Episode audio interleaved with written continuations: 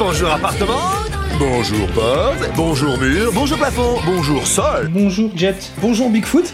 Bonjour Axel. Bonjour Bandy, Doc Yeah. et euh, Sparks. Toute l'équipe est présente. Yes. Euh, Aujourd'hui encore un numéro spécial, un, un épisode spécial, spécial par son contenu, mais aussi spécial par ses invités. Parce que exceptionnellement, on va faire un- un épisode plutôt classique qui sera pas hors série, mais avec des guests. Et pas n'importe quel guest. Alors aujourd'hui, on a avec nous, on a Rémi. Alors Rémi, si je me base juste sur ta description de, de Twitter, tu es affol, concepteur de fusées, missile pour les intimes, pyrotechnicien amateur et fan de tout ce qui fait boom. Donc vraiment, ça c'est ta, bio, euh, ta bio Twitter. et je rajouterais euh, fan de Star Wars et d'impression en 3D. Est-ce que je me trompe ou pas du tout? Non, c'est ça. Il y a un truc qui effectivement euh, est très important, c'est le affol, parce que c'est pour ça qu'on est là aujourd'hui. c'est de parler de Lego. T'es pas là pour tout. faire tout exploser aujourd'hui. Voilà, pour l'instant, ça, je fais ça. Quoique, euh, il y en a qui le font, hein, exploser des Lego. Hein. Et nous avons aussi euh, République. Alors, République est très connu. Euh, donc pareil sur ta, sur ta bio Twitter, j'ai trouvé que t'étais mostly a Belgium guy, capitaine de l'Outrider, euh, et que t'étais fraîchement rentré de Batou. C'est ça. et qu'on te, te retrouve, ben, t'es omniprésent dans la sphère euh, podcast, podcastique, pas facile à dire, et on te retrouve te battre avec énergie pour défendre Kenny Reeves ou Fast and Furious dans Actioner.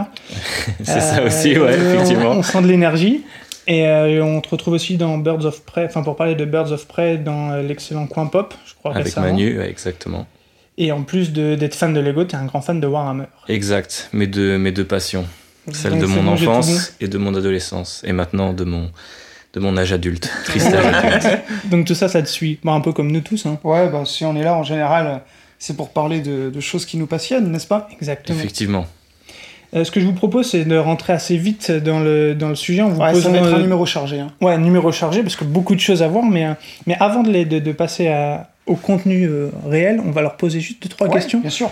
Euh, en gros, depuis quand vous êtes fan de Lego? Est-ce que vous avez connu un Dark Age? Et votre set favori depuis toujours? Donc après, je vous laisse. Bah, je vais commencer du coup. Euh, alors moi, depuis quand j'ai, je pense que j'ai toujours fait des Lego depuis que j'ai la capacité de manipuler des duplos. Euh, parce que euh, Donc il y a deux ans. donc quand j'avais deux ans plutôt, non? Euh, Voilà, donc du coup, ça doit faire depuis euh, bah, 95, 96, depuis que j'ai un ou deux ans. Euh, ça vient de famille, ça c'est clair, parce Mm. que euh, le père en faisait avec euh, du coup euh, son frangin, notre oncle en avait pas mal. Il y en avait plein chez les grands-parents, et je pense que ça vient de là. Et Thibaut ici présent, enfin République pour les intimes, ici présent, euh, du coup a aussi euh, aidé à transmettre la passion, parce que lui-même euh, s'est fait euh, embarquer euh, par euh, le père. Oui, parce que les gens ne le savent peut-être pas, mais nous sommes frères. Voilà, c'est vrai vrai. C'est vrai. Donc quand, il- quand on parle du père, c'est le même. C'est le même, c'est le même père. C'est le père. Enfin, à notre connaissance en tout cas. Ça, c'est c'est toujours les. Voilà. Euh, voilà, après, euh, est-ce que, euh, est-ce que j'ai connu un Dark Age? Je pense que le. Je sais pas si on peut appeler ça un Dark Age, mais je pense que c'est peut-être en fait depuis deux ans. Depuis que j'ai fini mes études, je ne. Je suis toujours l'actu Lego, mais j'en fais plus. J'en ai quasiment plus chez moi. Ils sont tous du coup dans une cave chez dans la maison familiale. Donc peut-être que le Dark Age c'est maintenant, mais à force d'en parler, ça va peut-être revenir, hein, c'est clair. On est là pour ça. Ah, parce que pour un Dark Age, t'es dans ton deuxième épisode de podcast sur. Ouais, ouais, c'est vrai, c'est vrai. Donc c'est pour ça. Je sais pas. Je pense pas que ce soit vraiment un véritable dark age. On va dire que c'est un peu le, le coup de mou euh, de la vie, c'est que mon appart ne faisant que, bon, je vais pas me plaindre, il ne fait que 50 mètres carrés, mais euh, tout seul avec un atelier, deux imprimantes 3D et une fraiseuse à commande numérique. euh, Ça prend déjà pas mal de voilà, il y a place, plus quoi. beaucoup de place pour des Lego après. Donc c'est un Dark Age pas vraiment volontaire, mais plus par, par région logistique. quoi. Voilà, c'est ça. C'est euh, il y a le côté euh, loisir et le côté il faut que je bosse pour moi euh, chez moi pour ma vie quoi et pour mon salaire. Donc bon, après si le salaire reviendra un jour, ce que j'espère, un bon salaire, on pourra Ah, reparler de. Lego. euh, Voilà, on est d'accord, ouais. Ouais, c'est vrai que ça joue beaucoup, hein, ouais. parce que bon, ça, ça a toujours un certain prix. Et donc, si t'as un set favori que tu gardes de ton adolescence, enfance, ou... Ouais, j'ai un set favori, c'est euh, du coup dans la gamme euh, l'iPhone Mars. euh, Ok. qui date de 2001 et c'est le Solar Explorer euh, 7, euh, 7315. Voilà, merci les notes. Euh, C'est une navette spatiale euh, qui emmène du coup des- un équipage euh, sur Mars. T'as même pas pris le méca euh, martien. Non, parce que le méca martien c'est le tien en République, c'est le Oui, tien. C'est le mien. Moi, Ah. j'avais mon- ma navette spatiale avec euh, du coup mon équipage de trois humains et en fait c'est une fusée euh, du coup euh, qui s'appelle Solar Explorer parce qu'en fait il y a une espèce de pièce spéciale, une bâche euh, euh, plastifiée en fait avec euh, bah, du coup un comment dire un- des panneaux solaires en fait qui simulent des panneaux fait. solaires Ah, et belle. du hein. coup euh, c'est une fusée euh, électrique en fait. C'était pas des stickers, hein, c'était une pièce de toute Ouais, voilà c'est ça, c'est une pièce imprimée. Une euh, pièce. Tampographiée. tampographiée, voilà c'est ça. Tu et sais du coup, qu'on on a, on parlé de ça. on a parlé de ça avant de venir. C'est clair. Ah, elle- Ok, elle- bah, franchement, elle est jolie. Hein. Ouais, ouais. Voilà, C'est une gamme que je connais euh, quasiment pas. Eh bah, les Life Ouais. and Mars, c'est vraiment. Moi, c'est ma gamme euh, d'enfance, quoi. On pourra venir en parler aussi de celle-là. Hein. Et celle-là, alors celle-là, parce que En plus, la là, navette, elle est chouette. Hein. celle-là, j'en ai racheté tellement pour. Parce que je faisais des mocks, en fait, à un moment sur cette gamme-là. Et en fait, euh, du coup, on a au minimum trois fois chaque set. D'accord. Et donc, j'ai trois navettes spatiales là qui sont chez moi. Ah, c'est top. Mais bah, là, tu vois, pareil, pour moi, c'est c'est le fameux Dark Age, et c'était en, en plein dedans, donc Ah, ça, nous, j'en on ai était en jamais plein dedans entendu hein, parler. euh. Ouais. Donc, euh, ouais, bah, je retiens, et, euh, préparez-vous pour, euh, pour un prochain épisode. Ça marche, ça sera avec plaisir. Et ben cool, merci Rémi. Euh, ben, Thibaut, République, euh, un peu comme tu veux, à toi. Bah ouais, j'ai, bah moi je suis né en 91, et, euh, du coup j'ai eu des Lego très vite, même de manière un peu entre guillemets illégale, puisque c'était plus les Lego familiaux du parrain et donc du, du papa euh, que j'utilisais sans doute à un âge où ils étaient petits, parce qu'on n'avait pas forcément des duplos à disposition, mais euh, des, Mm. des très vieux sets. Notamment, euh, vous savez, les sets où il y a encore euh, les sets de ville où euh, c'est imprimé sur du carton, les arbres sont encore en métal. Ah oui. Mm. C'est Ah oui. ce genre de choses avec euh, lesquelles on a commencé. ouais. Euh, des briques creuses aussi. Ouais. Donc, Mmh, euh, oui, oui, ok. ouais, ouais, Ah, ouais. on était vraiment. euh, on, a, on a commencé au, quasiment au début de, de ce qu'est Lego dans sa forme euh, moderne, enfin, sa forme plastique, quoi. On n'avait pas le canard en bois, mais c'est- c'était pas loin. C'était juste après. hein. Ce qui est marrant, c'est qu'en plus, t'es très jeune, tu vois, enfin 91 par rapport à nous, et, et ta première expérience Lego remonte à plus de vintage que, que la mienne, par exemple. Bah ouais, bah c'est, faut remercier euh, les, les, les- la génération du dessus pour Ouais, ça. Mais euh, effectivement, donc du coup, ça m'a ça m'a vachement donné le, le, le goût euh, du Lego, forcément avec Duplo, mais je crois pas y avoir resté longtemps en fait. Après, en tant que grand frère de Rémi et d'un autre petit frère avec qui euh, j'ai 9 ans d'écart, euh, j'ai toujours vu les Duplos dans les mains des autres enfants, donc je me souviens de ça. Après, quand t'es petit, tu te souviens peut-être pas de jouer au Duplo parce que t'es tout, trop, t'es ouais. tout jeune. Donc après, euh, du coup, c'est plus ouais, au milieu des années 90 où j'ai commencé vraiment à avoir euh, beaucoup de Lego, Euh, notamment en fait euh, toutes les gammes euh, spatiales, l'arrivée de Star Wars euh, dont j'étais super fan. euh, c'est aussi pour ça qu'on est là, c'est qu'on s'est rencontrés pour cet épisode Lego Star vrai. Wars. Exactement. Était Euh, génial. C'était bien marré. Merci, bah oui, bah nous aussi, c'est l'un des meilleurs souvenirs qu'on a à bord de l'Outrider.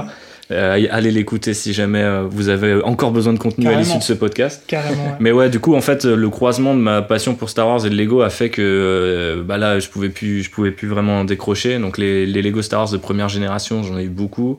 J'ai eu beaucoup de chevaliers avant ça. J'ai eu beaucoup de euh, tout ce qui est toutes les, les gammes sous-marines de Lego, qui, Ouais. est, qui est un truc qui a à peu Et près Aquazone, disparu aujourd'hui. Voilà, c'est ça. Aquazone, Aquasharks à l'époque. Et euh, j'étais assez client. Euh, J'avais un cousin aussi qui avait les westerns, qui avait euh, les euh, aliens. euh, Vous savez que les grosses pièces de soucoupe volante grises. Je sais plus comment Ah ça oui, s'appelle oui, cette les euh, UFO, gamme. UFO, ouais. UFO, ouais. ça.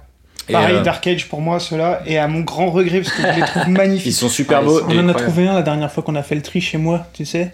De ce- Ah oui. on Ah oui, pas jaloux. ça venait, mais ah oui, oui. Et je pense qu'ils sont encore très prisés parce que en tant que thème spatial ou dérivé des thèmes sp- euh, spatiaux, ils sont toujours un peu, enfin toujours plus populaires que certains Mm. trucs sur lesquels on a pu bloquer et qui nous amènent aujourd'hui à, à parler de vous allez savoir quoi. Euh, Oh, ce teaser là voilà, ouais. Ça va être insoutenable en fait de faire le premier set euh, moderne là. ça va, ça va être difficile, un mais il va falloir s'accrocher. C'est ça le problème quand on a des guests aussi bavards que nous deux. Ah, mais c'est euh, plaisir. C'est un vrai plaisir. mais effectivement, du coup, euh, tous ces sets-là, je les ai découverts un peu pendant mon, enfance- mon enfance pardon, et le début de l'adolescence. Et en plus, on avait un cousin, donc le fils de mon parrain, qui avait généralement, et de manière assez bizarre, en fait, je me demande si c'était intentionnel maintenant. T'as peut-être la réponse, Rémi, mais en fait, il avait toujours les sets qu'on n'avait pas. Donc, et Ouais, lui, il- et, en fait, c'est-à-dire Ouais. que par exemple, il avait les 7 western, on les avait pas. Il avait les 7 UFO, on les avait pas. Mais il avait pas les 7 sous-marins. Il avait les Mhm. 7 euh, stunt rally euh, avec les espèces de Ouais. grosses buggy. On en avait qu'un. Et en fait, à chaque fois qu'on allait le voir, c'était un peu le plaisir parce que on échangeait Ah, un peu nos, Ouais, nos sets, quoi. Donc ce truc-là aussi, ce, ce lien familial a vachement renforcé euh, mon amour, en tout cas personnel pour Lego. Après, dans les années 2000, sont arrivés, enfin, se sont succédés pas mal les licences et tout. Donc forcément, en tant que nerd absolu, notamment l'arrivée de Lego Batman à une époque où je commençais à lire des comics, euh, euh, donc euh, 2004 ou quelque chose comme ça, ça, ça a fait son, son, son petit effet. J'ai pas vraiment eu de Dark Age du coup en conséquence. C'est assez marrant parce que mon, mon autre univers de prédilection, si on peut considérer que Lego est un seul univers, c'est Warhammer. Et effectivement, j'ai beaucoup de potes qui ont arrêté Warhammer euh, fin d'adolescence, début de l'âge adulte et qui reprennent que maintenant en, en- en- en tant que trentenaire. Et j'ai pas lâché non plus Warhammer. En fait, du coup, je sais pas ce qui fait que j'ai jamais eu de Dark Age sur mes deux univers préférés, mais euh, bah, bah, je pense qu'en fait c'est parce que je vis des espèces de micro-crises où je me détache suffisamment pendant quelques mois pour mais Ah, je- du coup c'est plus des petits pics plutôt qu'un espèce de, de grande Ouais, plage euh, complet, ouais. tu vois, euh, où t'a- où t'abandonnes complètement le truc. Mm. Donc, euh, je sais que notamment quand on est passé à, euh, dans une période un peu creuse chez Lego, avec l'arrivée des Lego Jackstone et de toutes les espèces de pièces préfabriquées Ouais. où il y avait plus beaucoup de, de construction, on en a eu pas mal parce que c'était, Ouais. Rémi était jeune et tout, on en a eu quand même pas mal. Et on les utilisait pour construire rapidement des espèces de tours, pour tourner des, des, des tournées. On faisait pas des brick films, mais c'était vraiment ça, c'était des, Ouais. tourner des scènes d'action, quoi. Mais c'est vrai qu'en fait, c'est ce moment-là où, euh, du coup, la, la caisse de, de, de briques, c'est un peu euh, réduite quoi en taille. Et je pense que c'est un moment où j'ai un peu décroché. Puis après la sortie des premiers Lego Batman aussi, je sais que j'ai un petit peu décroché parce que là, je rentrais, j'étais plutôt euh, ado, presque presque adulte. Mais en fait, bah, quand t'as deux petits frères qui eux continuent, tu te tiens forcément au courant Ouais, de l'actualité. ouais. Mmh, clairement. Ouais, surtout, et tu le vois jamais, et c'est ce que j'adore chez, chez vous les gars, j'en profite pour vous placer un petit compliment, mais c'est que tu vois jamais euh, cette passion-là sous un œil négatif et cynique en fait que Ouais. t'as forcément quand tu arrives dans l'âge adulte au bout d'un moment tu dis ouais c'est connerie de Lego et puis regarde ça c'était mieux de mon époque et tout mais en fait quand t'as un frère qui a 3 ans de moins que toi et un autre qui en a 9 en fait eux ils sont Ils sont en plein dedans. euh, voilà, ils sont en plein dedans et en fait du coup tu vis à travers eux et euh, euh, voilà c'est par, par exemple euh, je, je sais pas il y a pas mal de gens qui peuvent faire du jeu vidéo et se dire que voilà Pokémon bleu et rouge c'était le, le, le, le meilleur mais au final si t'as des frangins qui jouent à d'autres générations et qui te font découvrir en quoi c'est cool qui te montrent des nouveaux Pokémon qui peuvent avoir des designs que t'avais loupé Ouais, et tout bah. Tu le, le, le temps euh, érode un peu moins ton, ton, avis sûr. sur, le, sur cette passion-là. quoi. Donc au final, euh, je pense que je dois remercier les, d'abord les, les, les, les ancêtres, entre guillemets, pour m'avoir donné la, la passion du Lego, et les, les petits frères et le cousin pour l'avoir maintenu, en fait. C'est hyper familial chez vous, c'est ça qui. Ouais, ouais. Bah, c'est, c'est, c'est, c'est dans les gènes, presque. Et- Eh, J'avais pas vu, je viens d'apercevoir ton t-shirt magnifique aussi. Ouais, j'ai, j'ai mis euh, le seul t-shirt Lego que j'ai euh, Lego minifigures Ouais. euh, sur une poche, euh, j'adore. pour rendre hommage, malheureusement, à- au créateur des minifigures Oui. qui nous a oui. quittés Ouais. cette semaine. Malheureusement. ouais. Et, euh, et voilà. Et si j'ai un set préféré, bah, je vous le présenterai un peu plus loin dans le podcast. Mais ceux qui sont déjà curieux et qui ont accès à Internet peuvent checker 4970. Top, Voilà. il, il- il drop comme ça une petite allez, info. Allez, vous. ok, bah merci pour cette, euh, pour ces descriptions, ces, ces petites présentations.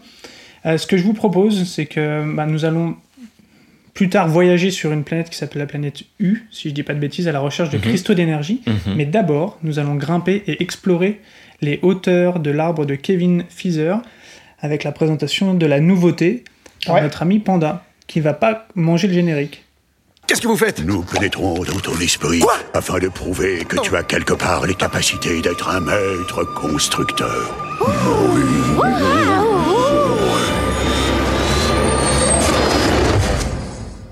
Et voilà, je ne l'ai pas mangé. Vous, vous, vous pouvez pas vous en rendre compte parce qu'il y a le montage après, mais j'ai été bien, j'ai été sérieux pour une fois. Il a été bon. Eh, j'essaye, j'essaye. En tout cas, donc c'est euh, le, euh, le set 21318, euh, si je ne me trompe pas, donc, qui est un Lego IDs, hein, qui avait eu les fameux 10 000 votes de la plateforme et que Lego a étudié. C'est un créateur français, hein, donc Kevin euh, qui l'a fait. Euh, c'est le premier Lego IDs euh, réalisé par un Français, si je me trompe pas. Chapeau à lui. Ok, c'est le premier. Ouais, Ouais. possible. Maintenant, il y en a des nouveaux. Oui, Enfin, oui, ma- maintenant il y, en a, Ouais. il y en a des nouveaux, hein. mais il me semble que c'est le, le- le premier euh, fait par des... Ouais, je, je crois par que un créateur français. D'après nos informations, nos sources, ça. Eh, Exactement. Kevin, Alors, si tu nous écoutes, confirme. Ben, c'est- euh, envoie-nous un petit mail, ce sera avec plaisir parce que euh, je vous le dis tout de suite, comme toujours, on va encore me dire, mais ce set-là, il est incroyable, mais vraiment. Mais j'aime cette positivité, c'est pour ça qu'on vous écoute. Ah, mais je, je vous le jure, non mais en plus là, vraiment, celui-là, tu- je me souviens, Alex, toi tu parles souvent euh, des Ewoks. Bah moi ça c'est en train de devenir mon Ewok. c'est marrant, vais- j'ai que les Ewoks dans la tête. j'ai l'arbre en face de Mais moi, oui, j'ai- non, je, cherche même- le, le wicket. Ouais. Moi j'aimerais avoir les Ewoks à côté là et relier un pont, tu Ouais, vois. voilà. Ça irait très Entre bien les deux, ça serait mortel. Donc bah, je vais peut-être rentrer un peu dans le vif du sujet. Euh, euh, donc du coup, euh, c'est un grand arbre. Alors, on peut dire qu'il est massif, parce qu'il est tellement massif que je vois pas nos invités Oui, qui oui, sont bah. cachés derrière. Dans, dans la deuxième partie, c'est vrai qu'on le fera, là je l'ai mis un petit peu au centre, donc c'est un grand arbre sur lequel on va dire il y a trois grosses branches qui abritent trois cabanes. Euh, donc elles sont là. hein, je- on- alors vous allez comme d'habitude entendre peut-être un petit frottement, c'est parce qu'on fait tourner euh, le set. Il y a un escalier qui amène à ces cabanes et puis ben, des petits pontons qui relient les différentes cabanes. Et vous avez ben, la structure de l'arbre avec un feuillage qui est là vert pour l'occasion. Sachant que dans le set, on propose aussi un feuillage orangé rouge pour mettre des feuilles d'automne.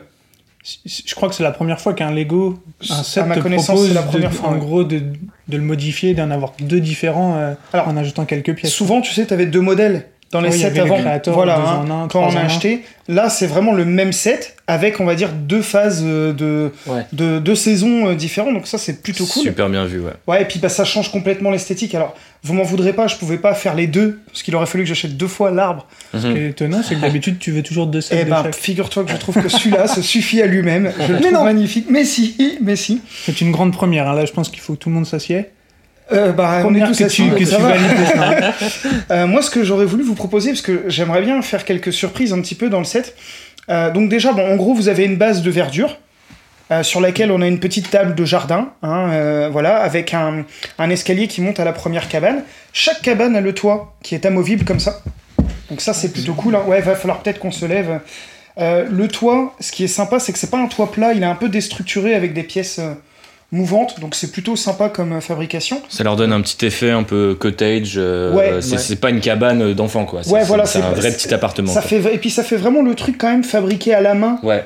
Euh, parce qu'il y a des Très planches. qui- nature, ouais, il y a des textures, les planches partent un peu en live, et bien sûr, toujours les idées Lego. Vous avez un toit qui est rouge, bah il y a des plugs rouges pour le mettre. Oh. Un toit beige, des plugs beige, et un toit il doit être euh, bleu ou vert. Le, le dernier, je faudrait l'enlever Vert, pour vérifier vert, ouais. vert. Donc on peut pas se gourer des toits parce que ce n'est pas les mêmes toits. Ah, c'est pas les mêmes. Non, il y a des petites, euh, il y a des petites différences euh, de structure, de forme euh, dessus. Donc ça c'est plutôt sympa. Donc déjà, autant vous dire, vous l'aurez vite compris, en termes de fabrication, d'assemblage, de conception, c'est un chef-d'œuvre. hein. Rien que la structure de l'arbre central, qui est bien rond, vous pouvez le voir, hein, il, a, il a quand même une forme. Bon, bien sûr, ça reste du Lego. Il y a un Oui, peu de carré. c'est un, hein. c'est un octogone, mais il est lissé. Il, Mais est, voilà. euh, il y a de la texture, ouais. C'est- la structure est bien faite, elle est en trois parties en fait. Vous avez un, un- le central ben, qui supporte tout, et vous pouvez le voir, je soulève le set, hyper costaud. Ouais, ça, j'étais bluffé. Tu l'as Euh, déplacé d'une main. Je m'attendais à ce que ça tombe. et Tout Ça ça, tombe pas, ça casse pas, il y a pas. une euh, structure technique en fait à Ouais, exactement. Ouais, en fait, tu as un, un plot technique ici, tu remarqueras qu'en fait, la base de l'arbre, ça touche pas vraiment. Ouais, Elle est pas fixée sur ouais. Non, en fait, il y a vraiment une structure centrale qui fixe tout l'arbre pour la solidité, et après, tu viens accoler ben, le, le, le décor, on va dire, enfin, l'apparence de l'arbre D'accord, ouais. tout autour, quoi. Ah, tu remarques déjà une des plus belles pièces typographie. Il y a aucun stickers. Ah, le rondin de bois Ouais, avec euh, les. Zéro stickers dans un set, quoi. Ah, ça, c'est fou, ça. Donc, ça change un peu. Et il y a de la typographie. Il y a donc, euh, euh, Alexis avait dans les mains euh, Petit rondin Euh, de bois. Un- comme un arbre coupé où on peut compter, vous savez, les, les stries de l'arbre Ouais. pour savoir son âge. Donc ça, c'est assez rigolo. Il y a des petites planches que je peux vous montrer là. Il y en a, il y en a de plusieurs tailles. Et si j'arrive à... Ah, je vais peut-être enlever celle-ci. Voilà, des petites planches comme ça. Je sais pas si vous voyez les gars. Ah oui, ouais, clou- clouté. petits Ouais, tampographié, il y a donc des Sympa. 3 par 1 et des 4 par 1. Donc ça, ça fait des belles, euh, encore des belles pièces. euh, Bon, qui existaient déjà. euh, vous nous avez parlé en off tout à l'heure des, des sets cow-boy de l'époque. Ouais. Il y avait un petit peu ces pièces-là dans ces sets-là déjà à l'époque. Donc ça, c'est plutôt sympa. Au niveau de l'extérieur, on a un petit feu de camp avec une petite bouilloire. on a une balançoire qui est fonctionnelle. Enfin, qui est fonctionnelle, c'est deux chaînes qui se maintiennent dessus. Il y a, alors ça, je vous le montre tout de suite parce que j'y résiste pas, parce qu'en fait, le set est truffé de ça. En fait, à certains endroits, vous avez des petits blocs qui peuvent s'enlever. Vous avez des trucs planqués dedans. Là, il y a un petit bijou, un petit euh, trésor caché. Petit diamant, ouais. Ouais, un petit diamant caché dans la structure. En fait, quand on le met, honnêtement, Tu sais pas quoi. Ouais, on tu- ne sait Ah, pas. c'est ouais. Franchement, on ne sait pas. Euh, Le, le- le sol, euh, parce que c'est ce que j'ai vraiment là en face des yeux, est superbe. Il y a une petite rivière avec des plaques transparentes qui sont posées sur un fond bleu qui rendent vraiment l'idée de courant. Ouais. Euh, T'as des petits champignons qui sont adorables, des petites citrouilles ou des, des, des des courges, je sais pas trop exact. Et je trouve ça vraiment très très chouette. Et l'arbre est vachement bien foutu aussi parce que dans mes jeunes années, quand je devais construire des arbres pour des décors, des trucs, je trouvais que c'était hyper dur en fait parce que vite, ils ont vite un côté un peu ridicule les arbres Lego, ils sont tout bloqués Ouais. et tout. Là, le fait de l'avoir arrondi et d'avoir une texture un peu euh, la, texture qu'il a rajoutée avec les différentes plaques euh, lisses euh, ou avec tenon, ça donne une vraiment un- un- une, une irrégularité pardon qui est, qui est superbe quoi et qui est naturelle en fait. Ah, C'est ça qui est top, c'est qu'en fait, ça, ça donne l'impression d'être complètement déstructuré. euh, Ouais, puis tu peux bouger les branches aussi, Mais ça euh, reste rendre un peu cohérent. plus. euh, Là, en même temps, je suis en train de soulever un petit peu pour qu'on puisse mieux apercevoir l'intérieur. Et j'ai remarqué du coup que chaque cabane, et c'est une pièce de maison particulière, donc il y, a une, Exactement. il y a une cuisine, Ah, une salle de hein. bain et, Euh, une chambre. ouais, c'est Ouais. ça, ouais. C'est ça, c'est ça. Avec, alors bon, déjà, vous avez, euh, on va dire, euh, la chambre ici, Ouais, avec un petit télescope qui est magnifique. hein. extérieur. Que, on est d'accord, il est Ouais, super il est bien fait. superbe. Ça, c'est une des pièces que j'ai que j'ai beaucoup aimé. Il y a des lits superposés qui sont hyper bien foutus.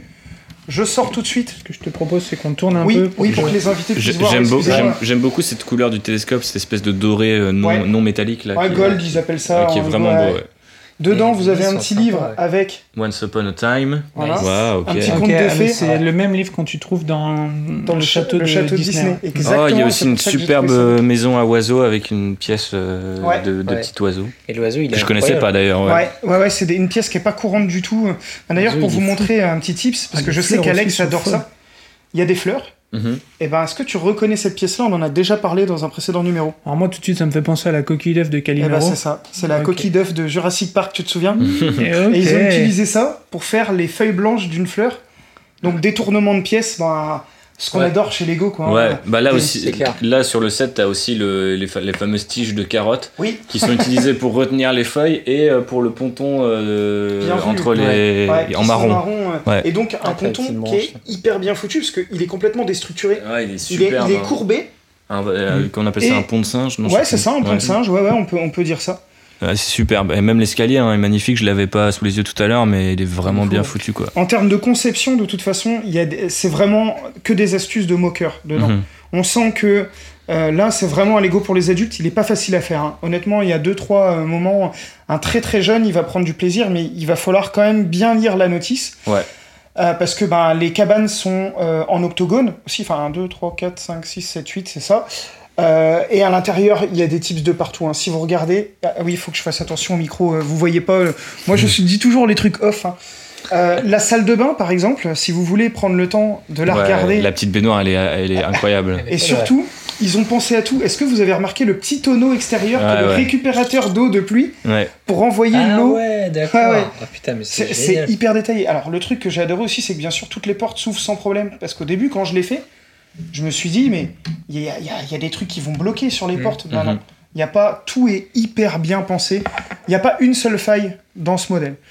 Et euh, dans les détails un petit peu marquants, dans la chambre dans laquelle il y a le lit, le lit peut se soulever. Vous avez une paire de ciseaux qui est en fait une référence au créateur, au vrai métier du créateur qui est coiffeur, il me semble. D'accord. Ah ouais? Ouais. Voilà, donc ça c'est vraiment un, un petit, un petit clin d'œil. Il faut se prendre le lit et le soulever. Et le ciseau est caché en dessous. Il y a aussi euh, une petite inscription sur l'arbre dont Oui. on parlait tout à l'heure. Avec les Ah, initiales du, du créateur. Ouais. Et euh, la petite phrase. Build your dreams. Oui, parce que là j'ai dû m'approcher du micro. J'espère que j'ai pas percé les tympans des, des poditeurs en passage. Et, Et- d'ailleurs, là, tu parlais du créateur, euh, la minifig du père Oui. est, euh, est faite à son effigie, D'accord. pour lui rendre hommage. Donc, donc, il est, donc il est roux. Un peu ça. Ouais, châtain clair, oui, Ouais, un ouais. petit peu, un petit peu. Mais les, blond vénitien. mais, les, mais les minifigs sont adorables. Ah, elles sont. euh, bah, c'est une je sais petite pas famille. si, hein. je sais pas si c'est la maman aussi, mais avec les cheveux courts, ça rend hyper bien. Enfin, Oui. C'est des, figu- des figurines Ouais. de femmes qu'on n'a pas forcément Bah, l'habitude de voir. Exactement ce que je me suis dit quand j'ai assemblé le, le set. Je me suis dit, ben voilà, un. Bah, Lego fait beaucoup ça quand même, des familles Ouais, un ces peu derniers modernes. temps, ouais. avec euh, aussi euh, sur le handicap. Il y a Ouais. eu euh, du fauteuil roulant, des choses comme ça, donc euh, ça c'est très bien. Minifig, il y en a, il y en a quatre. hein. Il y en a quatre, hein, ouais, c'est ça. Plus, Quatre. Un, plus un petit oiseau qui n'est pas Un- oui, un petit et- oiseau, ouais. Il n'y a pas de lapin ou de petites choses comme Non, ça. non, non, il n'y a pas de, il y a pas beaucoup de- d'autres animaux. Ouais, tu, vous remarquez, c'est des ouais, baguettes d'Harry c'est Potter. des baguettes d'Harry Potter pour faire le feu de camp. On, mettra une photo sur l'Insta Ouais. parce que c'est pas facile. À... Le set est hyper visuel et vraiment, Il se, il se laisse redécouvrir. je suis presque triste de pas pouvoir vous détacher les, Les petites maisons, ouais. les, les petits, euh, les petits bâtiments pour que vous puissiez voir tous les détails qu'il y a à l'intérieur. Mais il y a des cadres Euh, Il y a. Mais elles sont quand même très vitrées ces cabanes et tu les Oui. vois un petit Mhm. peu quand tu l'as quand t'es à hauteur de la cabane, ça donne envie de rentrer et de, de, de, de te poser sur le lit ou de prendre un petit bain euh, depuis ton, depuis en ton fait, arbre. exactement-. Ouais, c'est ça, en vrai, ouais. hein. Et Ouais, du coup, c'est- c'est c'est vraiment un endroit euh, super, super inspirant. Je suis bluffé parce que de base, en plus, je, je m'attendais à ce que ce soit un set adulte. Alors toi, tu- c'est ce que tu confirmes, mais je Oui. pense que dans la, dans la jouabilité, tu dois pouvoir faire quand même beaucoup, beaucoup de Ah choses, te oui. projeter, d'en faire beaucoup de, beaucoup de petits scénarios et d'imaginer, ben, tu pars en vacances avec tes parents et être dans un univers comme ça, ça doit être, ça doit Bah, être complètement fou. Bah, quoi. tu rajoutes les Ewoks. quoi. Il y a même, ouais, voilà, ouais, pour mettre un peu de fantastique dans tout ça, il y a même ce petit, euh, un petit treuil. petit monte-charge, un, ouais, un petit treuil ben, pour monter les provisions. Euh, vous avez un poisson, une carotte, euh, euh, il doit y avoir euh, des petites cerises aussi dedans, une pomme. Donc euh, super Ouais, il mange bien équilibré, il mange bien. Il mange bien. Et donc Ouais. un mécanisme qu'on n'a pas l'habitude de voir parce que vous voyez cette petit, ce petit système là c'est bien trouvé, la corde passe à travers une pièce, ce qui permet de bien rigidifier l'ensemble et du coup qu'il n'y ait pas de d'à-coup ou de, ou de problème pour faire monter en fait le, le, petit, pa- le petit paquet, enfin la petite caisse de nourriture. Ouais. C'est tout simple, hein, franchement, tout simple, mais hyper bien trouvé, avec des pièces qui ne servent pas du tout à ça. Ouais. Euh, à part bien sûr le- l'enrouleur de câble, hein, qui lui est, est assez connu euh, chez Lego. Mais donc euh, vraiment un modèle magnifique, costaud. Pour moi, ça c'est vraiment ce que représente aujourd'hui un Lego.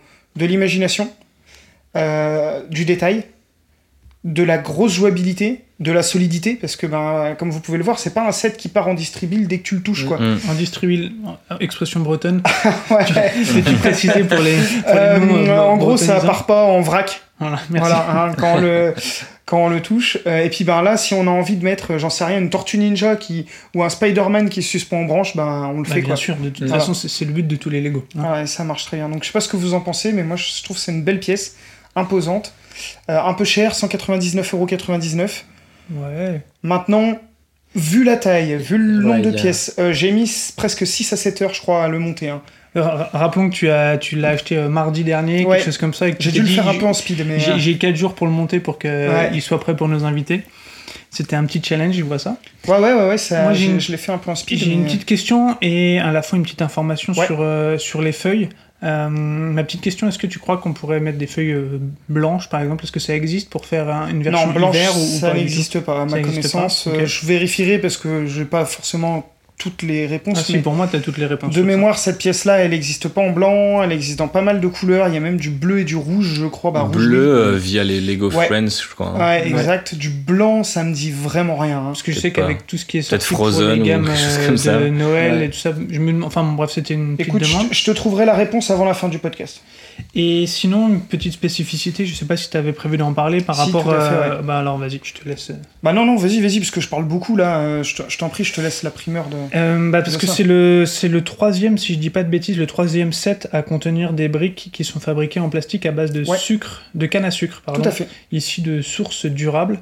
Alors, on va pas parler de briques, par contre, si ça te gêne pas. Parce que c'est pas les briques pour l'instant, c'est vraiment tout ce qui les est plante. C'est tout ce qui est Voilà. plantes et, et Les, feuillage. les briques souples, enfin les pièces ça s'appelle, j'imagine, peut-être des briques Oui, quand oui, même. oui, t'as raison. de- oui, chez, oui, chez oui, Lego. oui, oui, oui, bien sûr. Euh, mais donc toutes les pièces du feuillage, que ce soit du printemps, euh, été, automne, sont réalisées euh, de cette manière-là. Ouais. Donc pas tout le set, mais Même celle-ci, les hein, les, les feuilles au sol. euh, Donc là, tout ce qui est vert dans le. Ouais, Enfin, glo- tout ce qui n'est pas une brique, mais. voilà, que- ouais, Ouais. globalement, euh, Tout ce qui est végétal, Tout, ce qui est végétal, c'est à ça, base ça de compte, ça, ça parle aussi de, de Ouais. ça, hein, de Oui, ce oui, au bout oui, bien hein. sûr, Ok, j'étais pas sûr. Par contre, tu vois, pas le petit picot ici pas le qui les petit maintient. tenon, ouais, ok. Ouais, pas le petit pour l'instant, picot ils de arrivent à faire que carotte. des pièces plutôt souples. Ouais.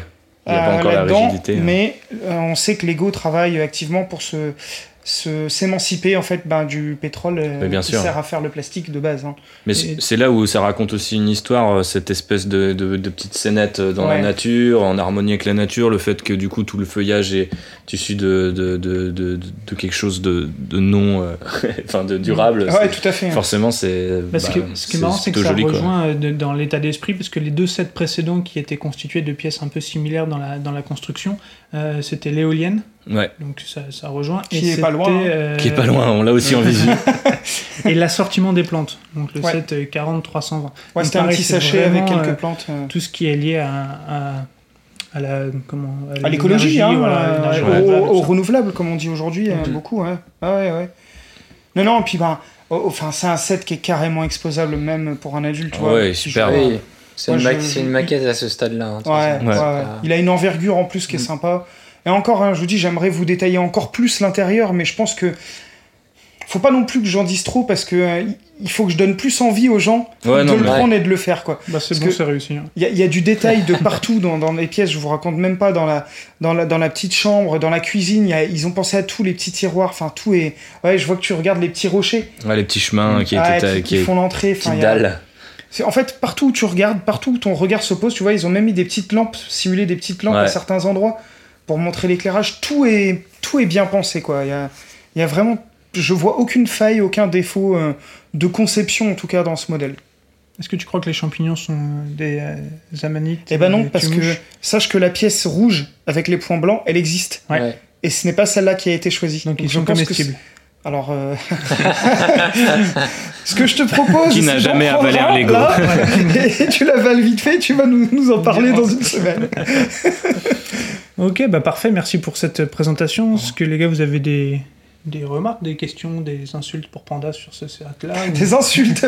Bah, non, non. C'est franchement. Je voulais juste, euh, bah, du coup, euh, pour compléter euh, ce que disait Ouais. moi, donc il est effectivement possible de le passer en blanc.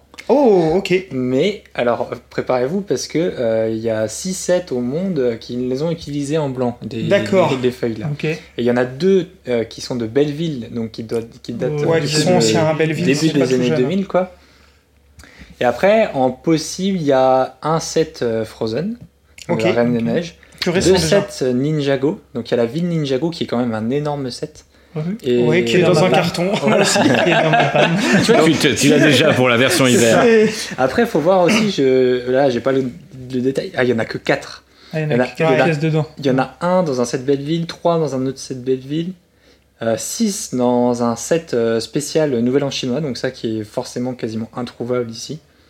Un seul euh, dans le. Ouais, donc en fait. Ah, ça dépend autant- si c'est celui de Ouais. cette année, tu peux le trouver encore, mais si Ouais. c'est celui d'il y a quelques années, Bah, ils sont dans nos pommes aussi. Ouais. Mais voilà, je pense que, à mon avis. euh, Enfin, il Ouais, y en a c'est pour un paquet compliqué, hein, d'argent pour. Parce qu'il euh, faut une cinquantaine. Hein, Ouais, euh, Oui, puis l'arbre l'hiver, euh, il a pas de feuilles, hein, tu les enlèves, Ouais. c'est tout. Moi, je trouve déjà top qu'on puisse le mettre en automne parce que vraiment, euh, je laisserai les, les auditeurs aller regarder ce que ça donne avec ces couleurs orange-rouge, c'est magnifique aussi.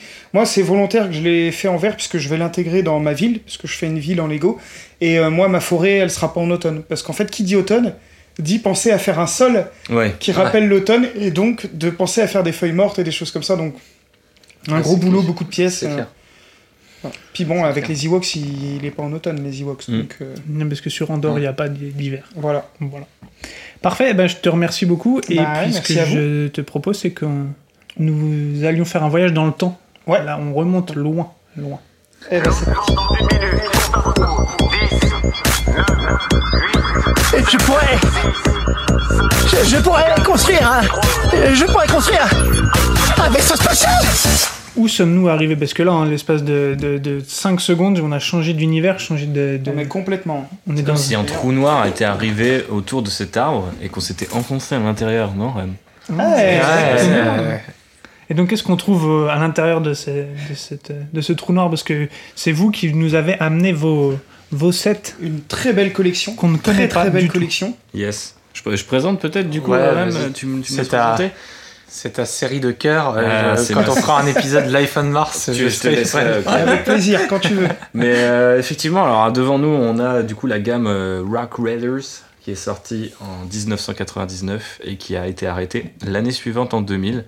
Donc une, euh, une gamme très très courte, mais qui a pas mal marqué euh, mes jeunes années. Donc euh, pour resituer, si vous avez oublié le début du podcast, j'avais donc 8 ans, donc je n'étais pas du tout dans mon Dark Age, mais plutôt dans mon Golden Age.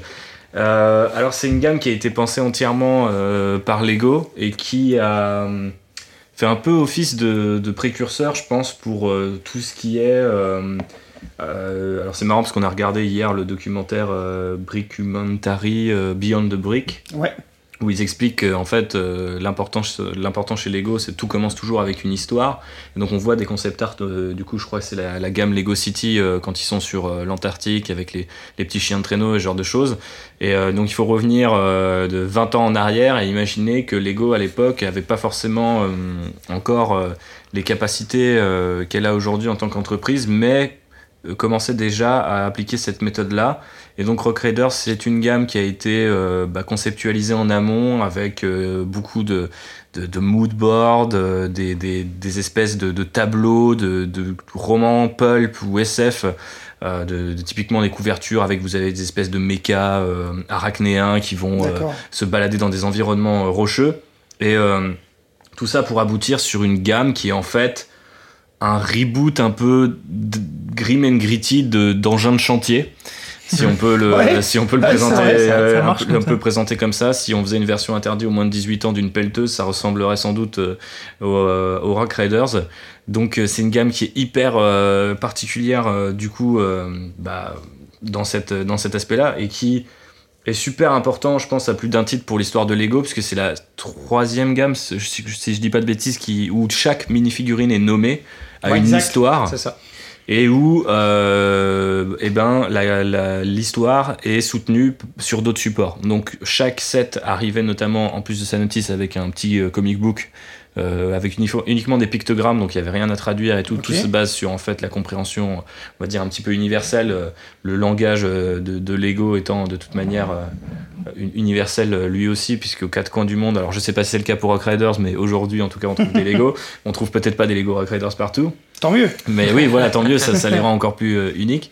Euh, et euh, bah, du coup, la, la gamme a également été accompagnée. euh, donc, il y a eu aussi pas mal de, de petits bouquins, mais le, le plus gros morceau, c'est quand même un, un jeu vidéo, enfin même deux jeux vidéo. Jeux vidéo. Donc il y a eu Rock Raiders sur PC, donc qui est en fait un jeu de stratégie où vous devez gérer votre base avec vos petits engins et vos vos bah, vos troupes, on va dire, vos mineurs, et vous devez récupérer des cristaux d'énergie et du minerai.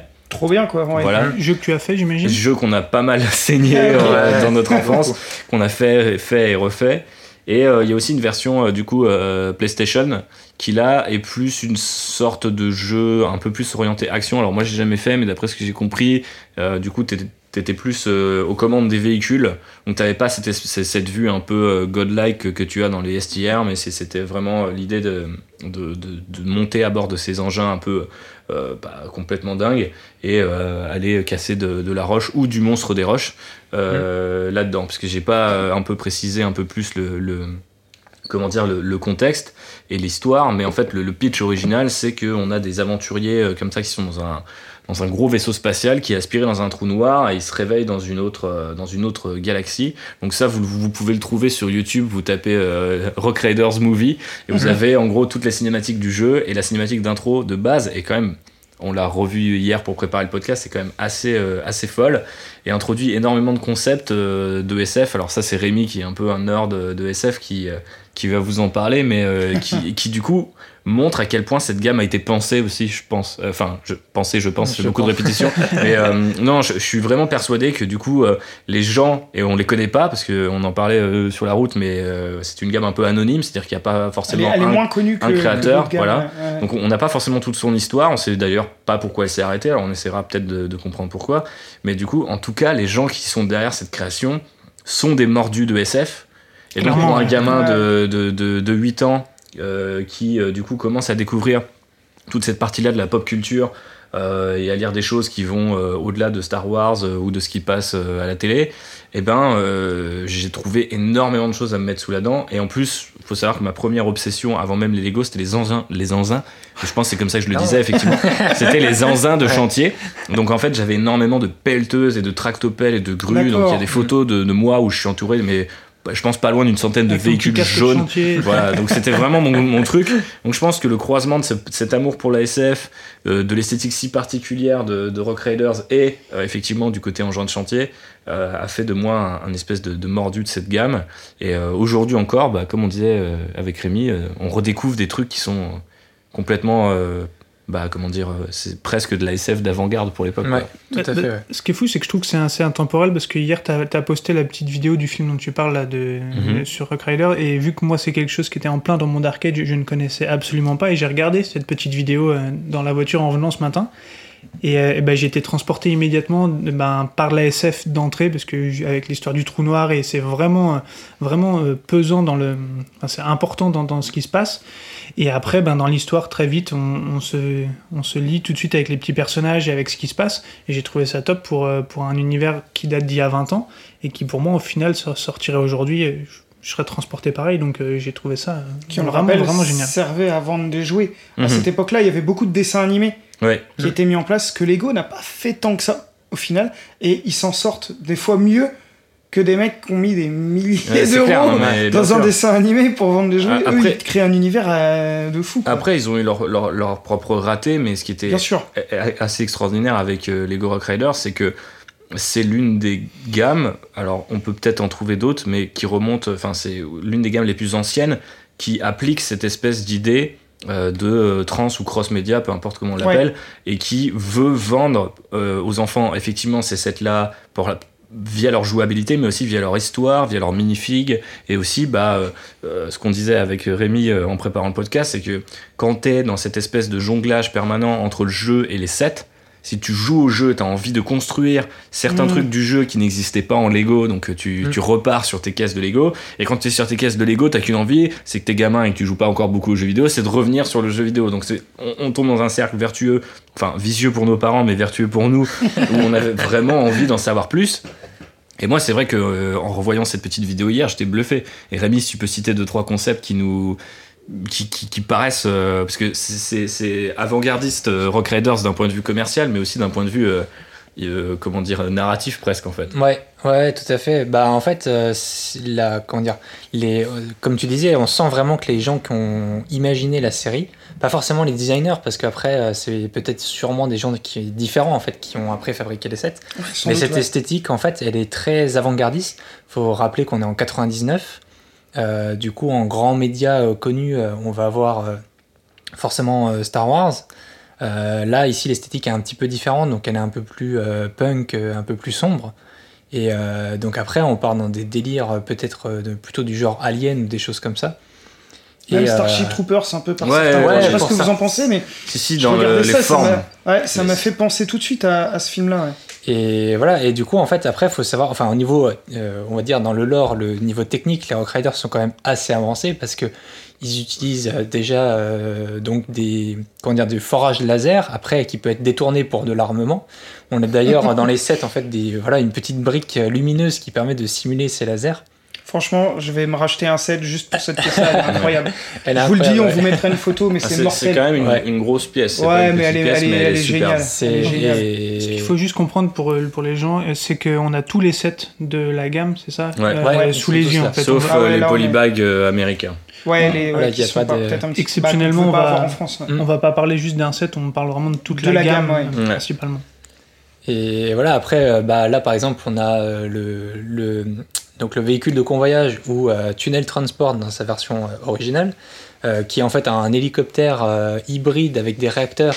Un drone Euh, avant l'heure. Voilà, c'est euh, Ouais, si, vois quelque chose qu'on qu'on voyait pas couramment en fait, l'esthétique et tout ça. Il est quand même bien balèze, c'est un espèce de bunker volant quoi Est-ce que presque. tu as le numéro juste du set 4980. Parfait, Oh, merci. voilà.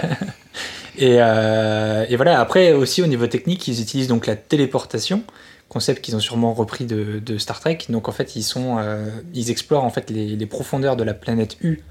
euh, Dans laquelle en- enfin, en orbite de laquelle il se retrouve après avoir Voilà, passé le, trou noir. Mais ouais, du coup, t'as le trou noir, même dans la cinématique, tu vois euh, le LMS Explorer, donc, qui est leur espèce de gigantesque croiseur, qui ressemble d'ailleurs au vaisseau de euh, ceux qui jouent à ceux qui ont joué à Halo un jour, euh, genre Voilà, ça, ça ça ressemble ressemble un petit au, peu. au vaisseau de. Et ça reprend un petit peu l'esthétique euh, Starship Trooper. Ça va à fond. par demander un mock, hein, les franchement, gars. Ouais, c'est ça. Rémi, Rémi- Rémi a déjà planché dessus. C'est vrai. Ah, bah, j'ai si- déjà ouais, si regardé. tu veux, on Il y a, y un gars qui en a fait une version à l'échelle donc euh, 1-1. Enfin, à l'échelle figurine. Ok, ouais. Euh, donc après, il faut savoir que du coup, en vrai, le LMS Explorer, c'est un vaisseau qui, me- qui mesurerait hypothétiquement 260 mètres de long. en Ok. vrai. Et du coup, à l'échelle figurine, en fait, il Bah, fait il se 5 fait grand mètres de comme long. toutes les tables, et quoi. théoriquement, il accueille un équipage de milliers de Rock Ouais, Riders d'accord. avec plein d'engins. Mais euh, ce, qui est, ce qui est assez ouf, c'est que quand tu vois la cinématique et euh, t'as un astéroïde qui leur arrive sur la tronche, et en fait tu vois le bouclier qui est pas collé au vaisseau comme on peut le visualiser par exemple dans Star Wars. Ah oui. C'est la SF, on va dire un peu euh, que, euh, que- à laquelle tout le monde est exposé. Mais ça c'est une SF un peu plus pointue déjà où les boucliers, oui, sont émis un peu plus loin que le C'est véhicule. Donc tu vois l'astéroïde et- être coupé en deux quelques mètres avant le vaisseau et les, et les restes de l'astéroïde quand même vont rouler le long de Ouais, la coque du vaisseau. ouais. Ce genre de, de petits détails montrent que les gars, soit les développeurs du jeu vidéo, soit les concepteurs de, la, de cette gamme, ou, ou les deux, Ouais. étaient vraiment des, des nerds en puissance. Quoi. Et je pense qu'on leur a laissé euh, les rênes euh, libres en 99, qui est une année où il y a fait finalement pas grand chose, on s'en est rendu compte en préparant le podcast.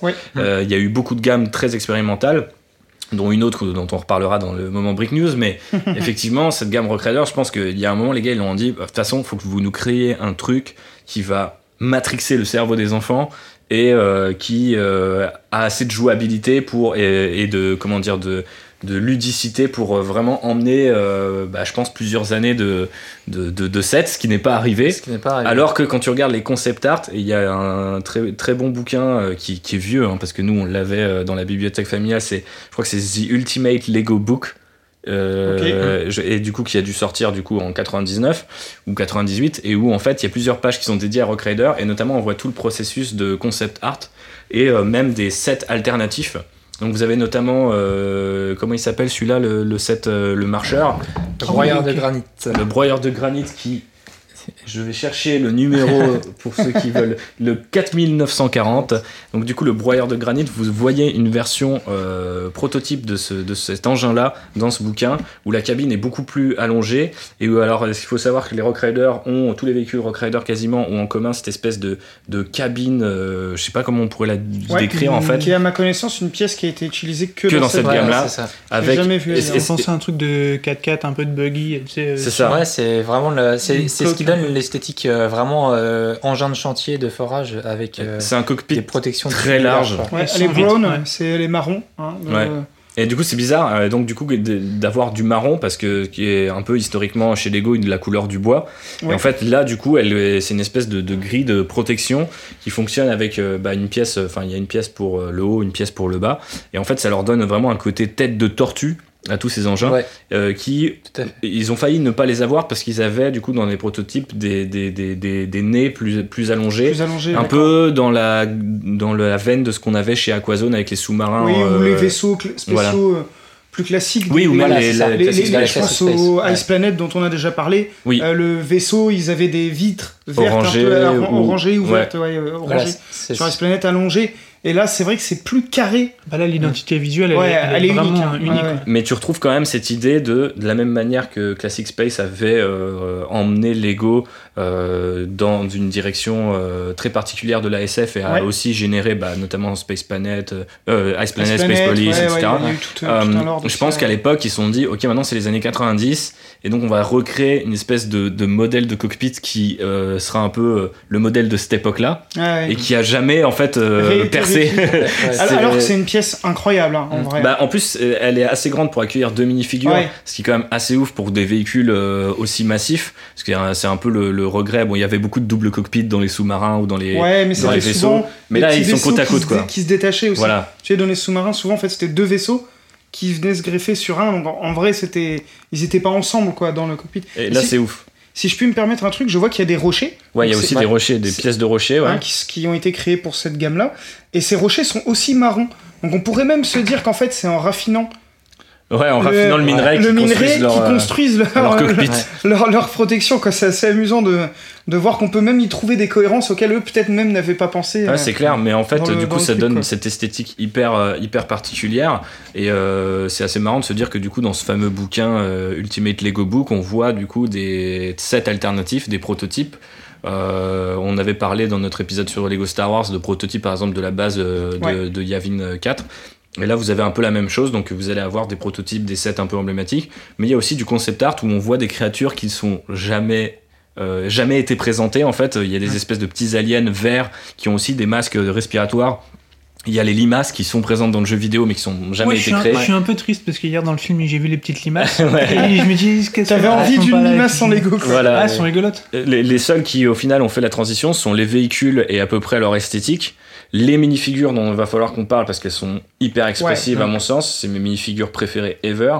Et euh, bien sûr, euh, les monstres des roches.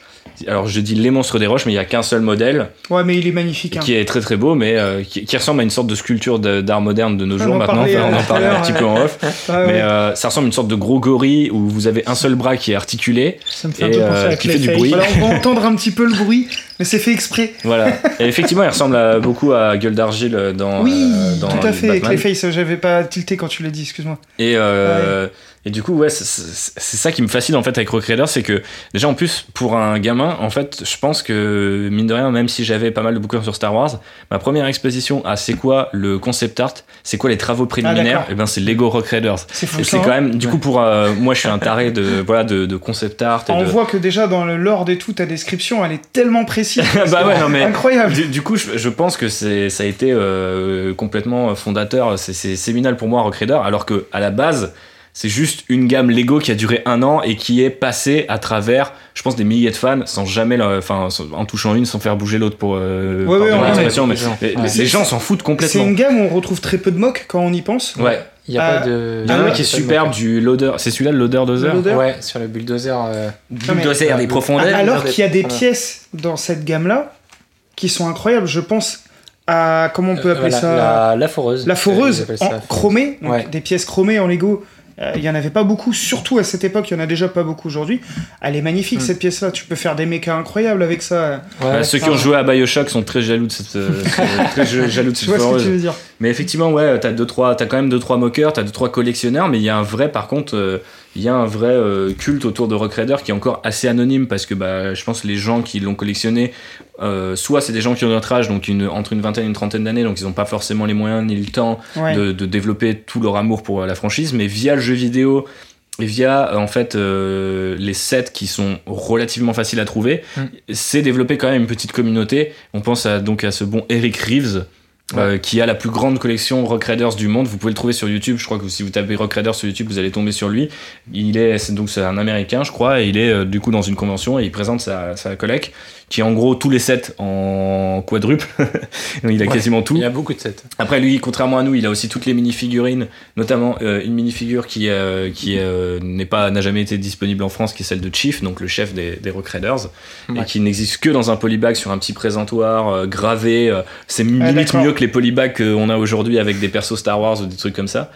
Et, euh, et lui, du coup, il a une collection assez énorme et il a créé euh, euh, Rock Raiders, euh, Raiders United, c'est ça Oui. Qui Voilà. est euh, du coup un. Et c'est voilà, et c'est bah, Eric- Reeves a, a créé les fameuses limaces, Limaces, euh, en résine ok. et tout ça. Il a créé les limaces en résine et dont, euh, dont les yeux sont en fait des antennes des manettes Lego. Euh, D'accord. Du coup, euh, et Ah oui Ouais. Oui, mais oui, souple. Faut imaginer qu'en fait la pièce du, du levier serait, si elle était souple, ça ressemblerait à ça. Les limaces ont vraiment ces yeux là, tout globuleux, et euh, elles parlent, elles vont vite. Dans le jeu vidéo, Ouais. elles vont plus vite que les véhicules. Donc, euh, Si je dis pas de bêtises, en fait, elles, elles vont vite parce qu'elles mangent les cristaux. Je sais pas. C'est vrai que je me suis jamais fait la réflexion, mais c'est petite peut-être vidéo ça. Ouais. que ouais. tu présentes hier, parce qu'en fait, euh, pour que tout le monde comprenne, ils, ils se mettent à forer cette planète-là parce que je crois qu'ils sont en galère de ressources et, et de- En fait, d'énergie pour repartir. repartir chez Ouais, eux.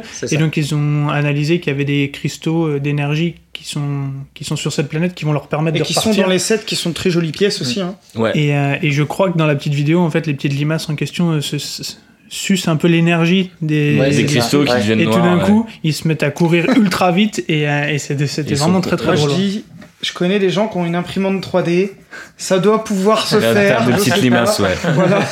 Il y a des gens qui l'ont fait en, qui les ont fait en briques. Hein. euh, Ouais, il y a je quand même deux trois mocks ouais, et tout, ouais, mais, ouais. mais elles sont pas, elles sont pas ouf. Après, il y a quelques mocks qui sont assez, assez dingues, notamment euh, du coup le, le, le bulldozer euh, 4950 qui a eu le droit à un mock hallucinant. Récemment en plus qui, Ouais, est, qui paru récent, sur euh, qui c'était quoi c'était Brother Brick ou euh, Bri- euh, qui a- ils Les avaient- mocks, ça doit être Brother Brick sans doute. Ouais, Ouais, ils, ont partagé le travail de ce gars et donc du coup qui a utilisé les roues euh, les grosses roues Lego techniques il me semble. Ouais, il a et, et qui en fait a fait la- le, le même set mais en quatre fois plus grand quoi. C'est ça, mais D'accord. toujours à toujours piloté en fait par la même par des minifigures. Ouais. Et du coup en fait il a réutilisé aussi le, le godet euh, technique euh, donc un énorme godet technique. ouais celui-là Ah, je vous en montre un. Celui-là, il est mortel aussi.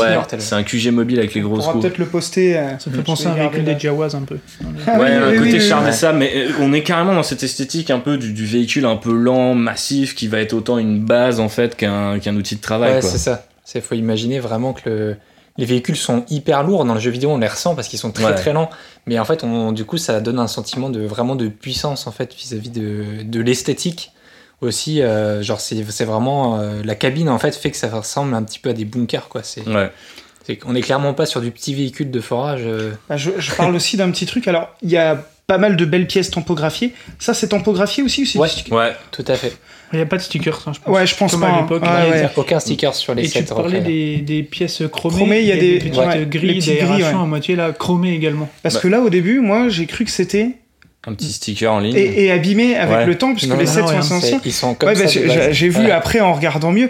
En fait, la tampographie fait style que euh, vous avez des rainures euh, jaunes et noires en fait sur les véhicules, euh, quasiment tous. Hein. Mhm. Ils en ont presque tous. Et en fait, ben il y a comme des petits impacts parce que ben oui, en fait, il fort et il travaille dans dans des conditions qui sont solides. Et ça, c'est des. Puis bon, à la petite pièce, le- leur petit logo qui se sont fait. Ouais. de est foreuse. vraiment cool. Comme tu parlais du lore et du graphisme qui a été créé autour, c'est génial. quoi. Mais le lore est, est- est complètement dingue. Et en fait, ce qui est assez marrant, c'est que euh, bah, déjà, il a, il a ce côté pulp euh, ou euh, un peu roman de guerre SF typique. Hein, L'histoire d'un vaisseau qui est perdu dans l'espace et qui va du coup devoir trouver un autre, une autre forme de carburant ou un moyen de rentrer à la maison ou dans sa Mhm. dimension. On sait pas dans quelle mesure ils sont très très éloignés ou juste un peu éloignés. Et ben ça, c'est un peu un, scénario typique de, de, de SF. Et euh, donc du coup. euh, euh, tu- quand tu quand tu sais ça, t'es déjà forcément, euh, même si c'est un truc que moi j'avais pas forcément en tête comme étant un truc typique de, de la science-fiction à l'époque. Ouais, mais bah déjà, oui, mais déjà en fait le scénario me parlait à fond. Pour les enfants, c'est hyper simple à comprendre. Genre ouais, en fait ton vaisseau il tourne avec des cristaux d'énergie. Toute la gamme, il y a des cristaux d'énergie. Ton boulot c'est de les récupérer. Le jeu vidéo aussi fonctionne comme ça. Et après chaque figurine a une personnalité de ouf et euh, c'est des, des corps et des têtes et des casques aussi euh, qui ont été très peu euh, réutilisés ou Ouais, par exemple, cette tête-là, là. Ah, euh, ils, ont, ils ont tous des têtes. Elle longues. ressemble à certaines têtes Aquazone, mais c'est pas les mêmes du tout. exactement Ouais, On est- elles, on- elles sont, elles sont différentes. Il y a même du coup il y a eu un set où il y avait euh, du coup toute la bande euh, moins Chief euh, le chef des Rock Raiders Mm. que tu pouvais acheter euh, parce que ça, se faisait pas mal à la fin des années 90 même les Castle avaient le droit voilà c'est ça avait le droit à ce- cette espèce de petite escouade de, de figurines. Et euh, moi, ce que je, je trouvais génial avec euh, cette gamme-là, et euh, ce qui m'a fait vraiment me connecter un petit peu à Rock Raiders quand j'étais gamin, c'était vraiment, ils avaient des gueules pas possibles, quoi.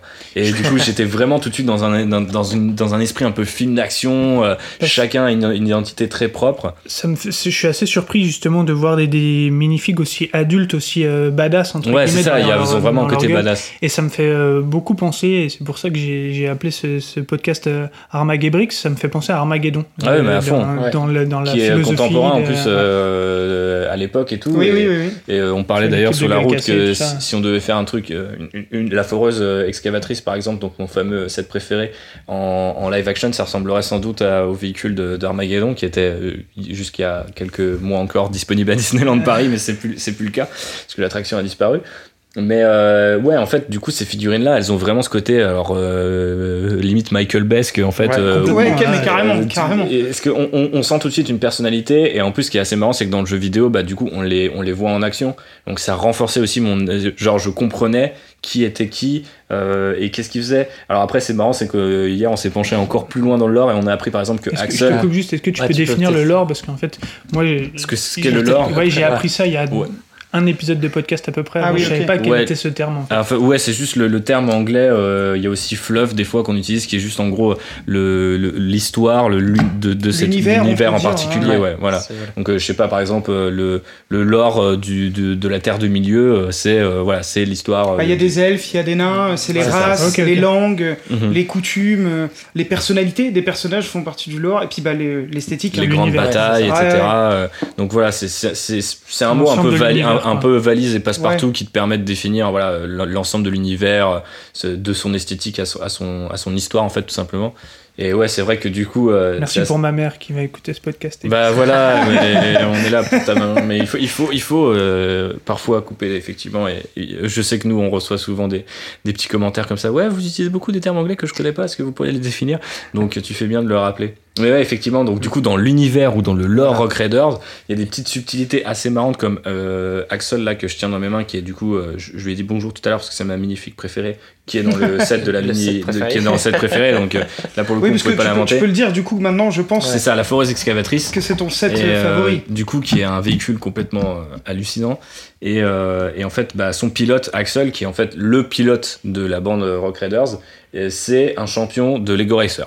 Donc dans le c'est assez c'est- Ah. c'est canonique Ouais. que dans le l'univers de Rock Raiders en fait Axel a gagné plusieurs fois euh, bah, la course Lego Racer. En fait c'est un pilote euh, de course et c'est le meilleur pilote qui soit. Donc c'est pour ça qu'il peut lui seul peut diriger euh, ces, ces engins complètement dingues.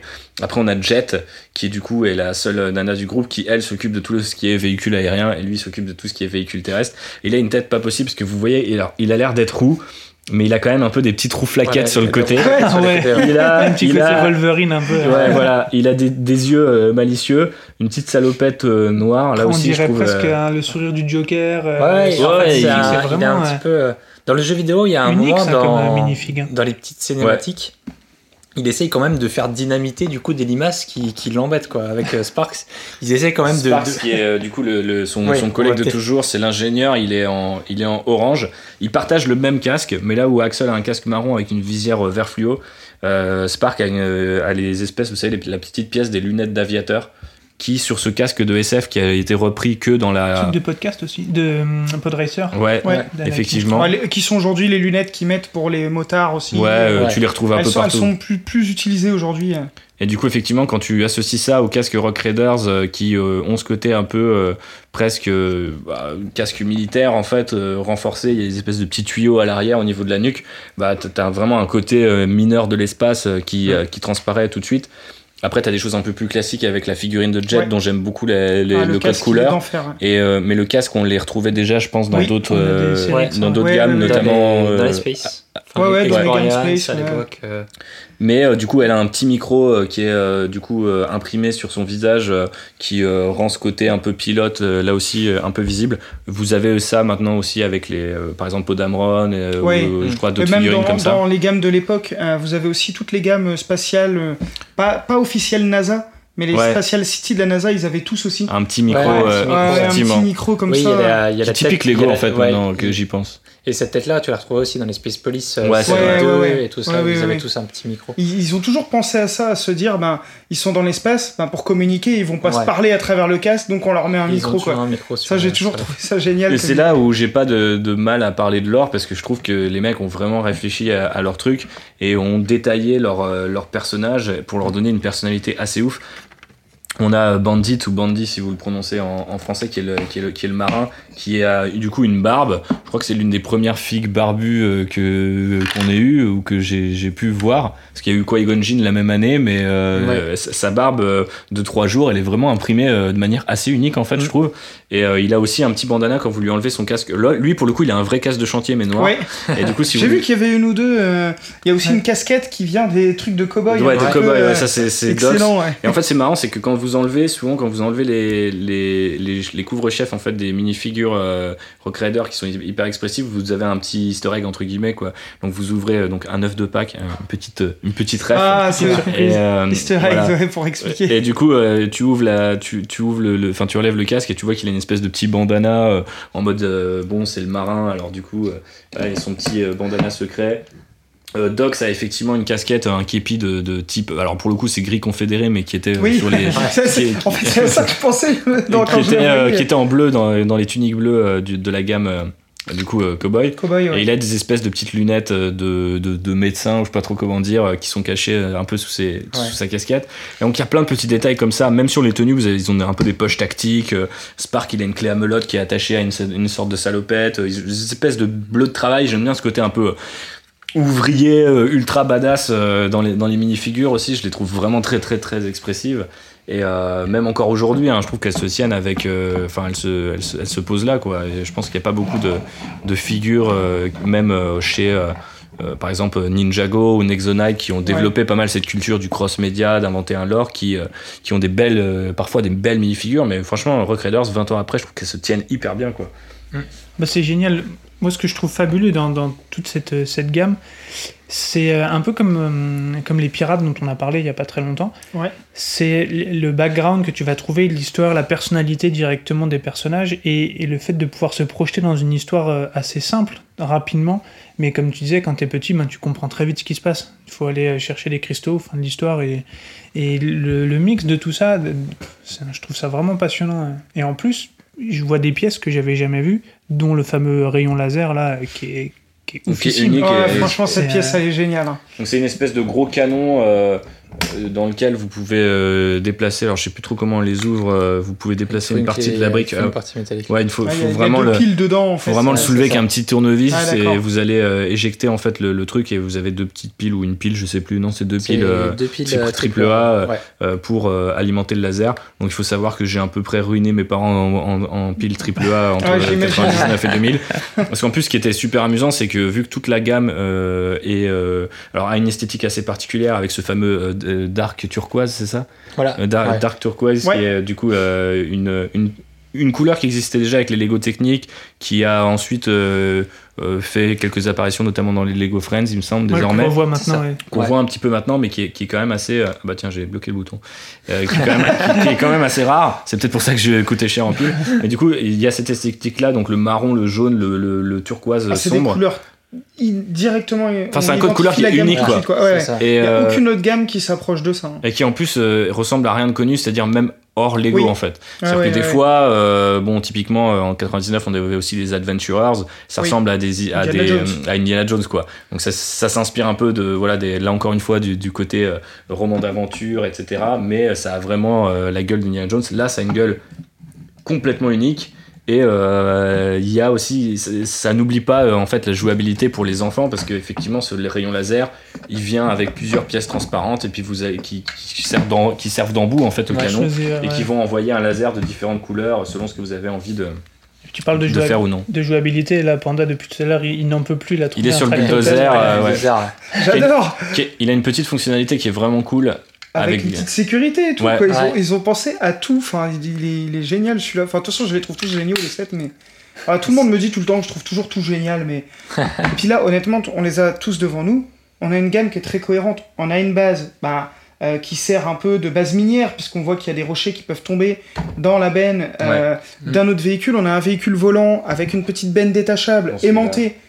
Qui est, su- Ah, je voulais demander à quoi servaient les aimants que je trouvais un peu qui est- partout. qui est- qui est- Parfait. qui est génial. Voilà, et tu peux, tu peux aussi un véhicule, aussi, euh, Ah oui, tu euh, peux mettre un véhicule dedans. Pour... C'est à non, ça mais que je, ça, me, je me demandais à quoi servaient les. Ah, les- Voilà, d'accord. et tu peux Pour ceux qui connaissent Star le- Wars, c'est l'équivalent des canonnières de la République qui transportent des marcheurs de combat. Quoi. Voilà, c'est ça. Donc ça, Et là, il y avait un truc qui était génial aussi et qu'on faisait tout le temps quand on était petit, c'est que le, en fait, on n'avait pas le véhicule de convoyage au début. D'accord Euh, donc c'est mais en l'espèce fait, de gros, gros voilà, de gros hélicoptères.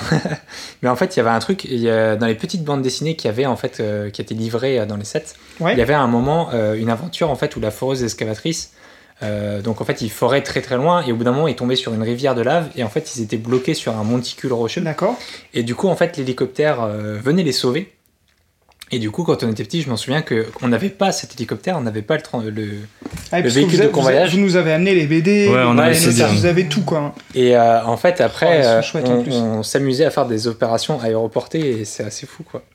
C'est trop bien. Les petits comics sont dessinés euh, de manière presque enfantine et, et ce que je trouve assez cool avec l'univers de Rock Raiders, c'est qu'il y a aussi un côté euh, ça, ça, ça s'excuse en fait jamais genre d'être du Lego c'est à dire que euh, Oui. euh, c'est c'est aussi une culture qui alors là je vais peut-être un peu un peu loin mais qui pour moi précède presque euh, par exemple la culture Lego Star Wars qui pour moi limite une culture Star Wars à part dans l'idée que tu vas utiliser des briques et ça, ça va faire marrer les gens de, de, re- de relire Star Wars à la lumière des briques qui forcément bah, empêchent les personnages de faire tous les mouvements euh, euh, qu'on voit dans la trilogie ou forcément quand euh, Dark Maul est coupé en deux bah, on va voir euh, les petits tenons qu'on a au niveau des jambes Ouais, des gens, ouais. ce genre de choses. Et ça, dans Rock. Raiders, le jeu et dans les petits comics, tu les as déjà. Et c'est ça qui est assez marrant, c'est qu'à aucun moment, ils prétendent que c'est autre chose que des Lego qui sont vivants. C'est Il y a presque un côté Toy Story, c'est-à-dire que quand ils enlèvent leur casque, bah oui, effectivement, le- leurs cheveux s'arrêtent au niveau du front et, et ils Et ont pas ils une ont- coupe de ont cheveux. en fait. ont- dessus. c'est ça, euh, ouais, et, euh, et dans le jeu, il y, a, il y a un moment qui est à, à peu près hilarant euh, que vous avez du coup dans le Rockraders Full Movie où il y a Spark qui veut faire sauter des limaces. Donc en fait, il utilise cette fameuse petite pièce tampographiée pour faire plaisir à, à Panda. Ah, merci. de dynamite qui vient du coup des, des cowboys si je pense si je dis Ah pas oui, ça. et City, ouais. Et donc du coup, il y avait cette espèce de petit assemblage de, de, de petites piécettes qui euh, servaient de grosses bombes euh, pour faire exploser les cavernes et les roches dures, mais sur lesquelles euh, donc qui était du coup triomphante cette fameuse petite plaque tampographiée. Et en fait, il pose cette plaque là. Et sur cette plaque-là, vous voyez que la mèche est déjà allumée. Ouais. Mais en fait, dans le jeu, cette plaque-là, elle est branchée à un câble qui est branché à un espèce de, détonateur. Ouais. hanté. Et euh, donc, du coup, ça, ça a juste pas de sens. Et en fait, ce genre de gag, je pense, ne marche que pour les adultes, parce que les enfants font pas forcément attention, parce que pour eux, oui, c'est de la dynamite. Mais en fait, moi, en revoyant ces cinématiques-là, j'étais là, on dirait euh, les cinématiques Lego Star Ouais. Wars, en fait. Oui, avec, Avec la cette- touche d'humour. ça, Avec euh, il comment pose le Lego brique Lego te. dynamite quoi. Voilà, il, c'est pas un- il a pas un, il a pas un bâton de dynamite dans la main. Comment, Ouais, le, ouais, ouais. comment le Lego peut t'aider à raconter une histoire et, surtout. Et bah, puis dans leur, le- dans leur dialogue, parce qu'en fait, ils, ils parlent pas, ils marmonnent. Oui, c'est Ouais, ça, ils parlent comme des Sims. Voilà, euh, c'est pas une langue que- quelconque, mais tu comprends, tu- avec les intonations et tout, tu sais ce qui se passe. Et je trouve ça vraiment top. ouais. Ouais, et je sais pas si t'as vu, je crois qu'il y a un truc qui là bouge un petit Ouais, peu je aussi. pense qu'il y a un, un t'as petit un vaisseau qui se un détache. à speeder dans le, dans le véhicule Je- de J'en ai remarqué un sur la base aussi, parce que Ouais, il y a un truc Oui, qu'on disait avec Alex sur le set euh, sur les Ice Planet, c'est qu'en fait à l'époque, t'avais pas besoin de milliards de pièces pour faire un truc imposant qui a de la tronche, parce que bah on a deux tours en fait, hein, avec euh, une superbe grue en plus. euh, Ici, euh, il y a un petit mécanisme, non, c'est à la main ça. hein. Celui-là c'est la main. Et Ouais. en fait après tu peux tu peux tourner, là, tu peux faire pivoter les feux là. Là, En fait, ah oui, voilà, ça, c'est là- ça. oh Et, là euh, là, et avec- voilà. Non mais, il y a, y y quoi y la, a la une- base Rockraders c'est 4990. Il y a, il y a Ok. 8 Ah, pièces, et en 8 pièces. Il y a une grue fonctionnelle, quoi. Bon, on sent que c'était pas du tout les mêmes recherches qu'aujourd'hui. Si tu compares par exemple avec, euh, avec l'arbre qu'on vient de Oui, voir. bien sûr. Là, T'as c'est. t'as ouais. un- une recherche qui est différente. Là, effectivement, il te faut pas énormément de pièces pour avoir quelque chose de très jouable, de ultra, ultra génial pour un gamin. Enfin, Bah, même Rémi, est Rémi est retombé sur le, sur le film de Noël C'est de ma faute. pendant que Panda envoie des, des rochers euh, droit dans les bennes.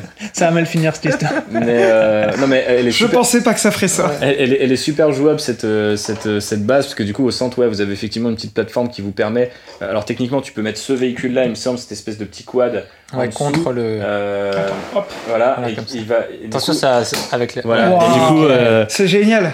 Ça, on, la- on la- fera une petite vidéo. de la- ça. Ouais, ouais, on la petite plateforme vous envoie un rocher sur le petit quad et ensuite vous avez euh, bah, deux tours, donc une grue, un laser de forage et vous avez un peu euh, deux, les deux autres parties de la base qui sont intéressantes, c'est un petit laser de découpage, une sorte de petit atelier euh, d'usine en fait où vous allez pouvoir placer une- un rocher et l'ouvrir en deux parce que c'est des rochers qui s'ouvrent en deux et dans lesquels tu peux mettre des cristaux. cristaux. Voilà. ouais. Ok. Voilà. Et puis le, le dernier, euh, le dernier euh, truc intéressant de la base, c'est le, le petit téléporteur. Du coup, vous avez un speeder euh, qu'on appelle un voltigeur dans cet Qui se univers-là. détache aussi. Hein. qui, Ouais, voilà, c'est le même principe que celui qu'il y a dans Ouais, le vaisseau. Oui, oui, c'est le, le même type C'est de forme. les... c'est à peu près, ils ont tous euh, la même, la même Et- pièce de base. Est-ce que vous la connaissez cette pièce de base? Est-ce que vous savez dans quoi elle a été utilisée? Je Pourquoi? sais qu'elle a été utilisée dans Star Wars souvent. Ouais, mais, euh, elle sert de pied pour le vieux glyphocon dont on avait parlé. Ah ouais, c'est Ah ça. c'est ouais. pieds du faucon, C'est je pieds vous du faucon, ouais. Ce qui est fou, c'est que pareil, hein, là, t'as t'as 10 pièces et ça te fait un tout petit vaisseau. Ouais. encore une Bah, fois, moi, c'est ça que j'aimais bien avec cette, euh, cette Ouais. gamme-là, c'est qu'on retrouve quand même un aspect qu'on avait souvent dans les Lego de cette époque-là, c'est le, le set dans le set en fait. C'est-à-dire que si tu achètes la base, tu as aussi deux petits véhicules avec, tu as plusieurs Ah oui. figurines, tu as un monstre. Donc euh, 4990, t'en as pour ton argent quoi. Donc euh, Il est assez cher, hein, je regardais sur Bricklink. Euh, il faut compter, euh, si on le veut, avec la boîte, 250 euros quasiment. Voilà. Ouais. Et la bah, boîte qui- c'est avec la, la boîte qui s'ouvre de manière, enfin, euh, comme une boîte à chaussures en fait, Oui. qui se, qui se Mm. détache. Ah, mais Une si tu regardes spécifique. 250 euros aujourd'hui pour le plus gros set de la gamme, si tu ramènes à un prix aujourd'hui d'un plus gros set de- d'une gamme actuelle, tu vas payer ça à peu près 200 euros les sets actuellement. J'ai pas idée sur les sets police, euh, tout ça. Peut-être pas sur les 7 City, mais les trucs tu Ninjago qui sont un peu parce plus. Pour moi, ça, j'ai du mal à comparer ça, par exemple, avec une gamme IDs, tu vois. Non, non, mais si, En termes de si, set. si tu prends le plus gros, euh, le, le- Après, la nous, on n'a pas les gros boîtes, set euh, aujourd'hui Ouais, d'une gamme, ces prix-là. tu ouais, vas être ouais. allé peut-être 180 euros, 200 euros. Donc si tu veux 250 euros, à aujourd'hui, je trouve. Bon, et puis il y a un laser qui s'allume, moi je dis ça. Euh. Ah, c'est- c'est c'est fou qu'ils aient jamais euh, réutilisé ça pour d'autres choses en Bah, fait. je pense qu'elle a une forme très spécifique et qu'ils ont remplacé très vite. Vous savez, la petite, une brique lumineuse maintenant où on appuie à Ouais. l'arrière et ça s'allume. Ouais, Parce que l'intérêt de cette brique-là, c'est qu'elle peut se servir cacher pour un, partout, ouais. Ouais, elle un peut set se spatial. partout, ouais. Et tu fais un set de ville, tu peux le mettre aussi. Là, C'est un canon, quoi. voilà, Ouais. ouais, t'es quand même obligé de le. Ah, mais dans les sets euh, qu'on a eu par la suite, même dans du Star Wars, Oh, il y a ça jamais eu aurait ça, pu hein. être- Maintenant, justement, ça aurait pu euh, se mettre dans des, hein. dans des vaisseaux, dans un. Nous, on avait fait un, un- alors je sais pas si on peut appeler ça un mock, mais parce qu'on n'avait pas forcément cette culture-là, mais je me souviens qu'on les alignait les uns derrière les autres, et on avait fait un truc pour appuyer sur tous les boutons de chaque Ah, canon en en même même temps. temps, une espèce Ouais. de plaque qui tombait dessus comme ça, et en fait on appuyait les doigts pour les faire tirer tous en même temps. Je crois que j'avais mis ça à l'avant d'un vaisseau ou un truc comme ça. Bon, je faisais des, des, des, des délires, hein, mais. euh, non, franchement, cette, euh, cette, c'est cette gamme, elle est, elle est assez euh, extraordinaire. Après, du coup, tu parlais de ouais, ils l'ont pas forcément réutilisé. C'est une gamme qui, au final, comme à peu près toutes les gammes Lego, a fini par ressurgir sous une forme ou sous une autre. Donc, du coup, qui est euh, Power Miners, qui Oui. est sorti euh, dans les années 2000, je sais pas. 2008, Une euh, je demi- dirais. ça. du coup, qui a eu droit à deux ou trois séries. Trois séries, je crois. Trois séries, ouais. Donc, c'est deux de plus que Rock Riders, euh, trois vagues de, de 7. Le troisième est pas terrible, mais la première génération est, euh, est pas mal. Ce qui est là de plus en fait que Rock Raiders, c'est déjà les monstres sont plus nombreux, 2009. plus diversifiés, plus expressifs. Donc ouais, depuis 2009. Mm. Elle est verte. Voilà. Et après, euh, l'esthétique est différente. Moi, je la trouve assez intéressante du point de vue couleur. Ce qui me gêne un peu, c'est qu'il y a, euh, c'est qu'on voit, à mon sens, que les pièces techniques. C'est les, les, les, les roues euh, sont des pièces techniques, les foreuses sont des pièces techniques, et du coup, je trouve que ça leur donne un côté très d'un bloc que je- que j'aime moins que les Rock Raiders. On dirait moins des Lego en fait. Ouais, ils, ils ont plus un côté presque. euh, Ça fait penser un peu euh, Ils ont un petit côté euh, Hot Wheels. euh, Exactement, Hot ouais. Wheels. Vraiment, enfin, Ouais. c'est quelque chose que tu pourrais, au niveau des couleurs et de l'esthétique, c'est quelque chose que tu pourrais retrouver en fait en jouet, tout ce qui est Ouais, c'est standard, ça, quoi, ouais, en ouais, fait. ouais. Ouais, Ah. si t'avais une gamme de, de, de, de jouets de chantier un peu, un peu rock'n'roll, ça ressemblerait Un à peu, ça. un peu du, eh, ça ressemble très, alors, on va faire un, un podcast là, mais micro machine, mon gars. Ouais, Ils ouais, font ouais. micro machine. J'ai On avait des engins comme ça en moi aussi, micro c'est un machine. truc, mais- Je Ouais, sais pas c'est si vrai. tu te souviens, Ouais, c'est ouais, ouais. engins de chantier Ça, un c'est peu edgy, et bah c'est un peu dans ce même look là. Puis les roues là que vous avez sur les véhicules, à ma connaissance, je peux me tromper, j'ai pas vérifié, mais je crois que je ne les ai jamais vues sur un autre modèle. Il y en a dans la série euh, Life on Mars. Ok, ouais, Ouais, voilà, en gris. ouais, ok. Euh, et Mais après, euh, dans les ça ressemble à ce qu'on euh, avait de, des Peut-être sur des réacteurs.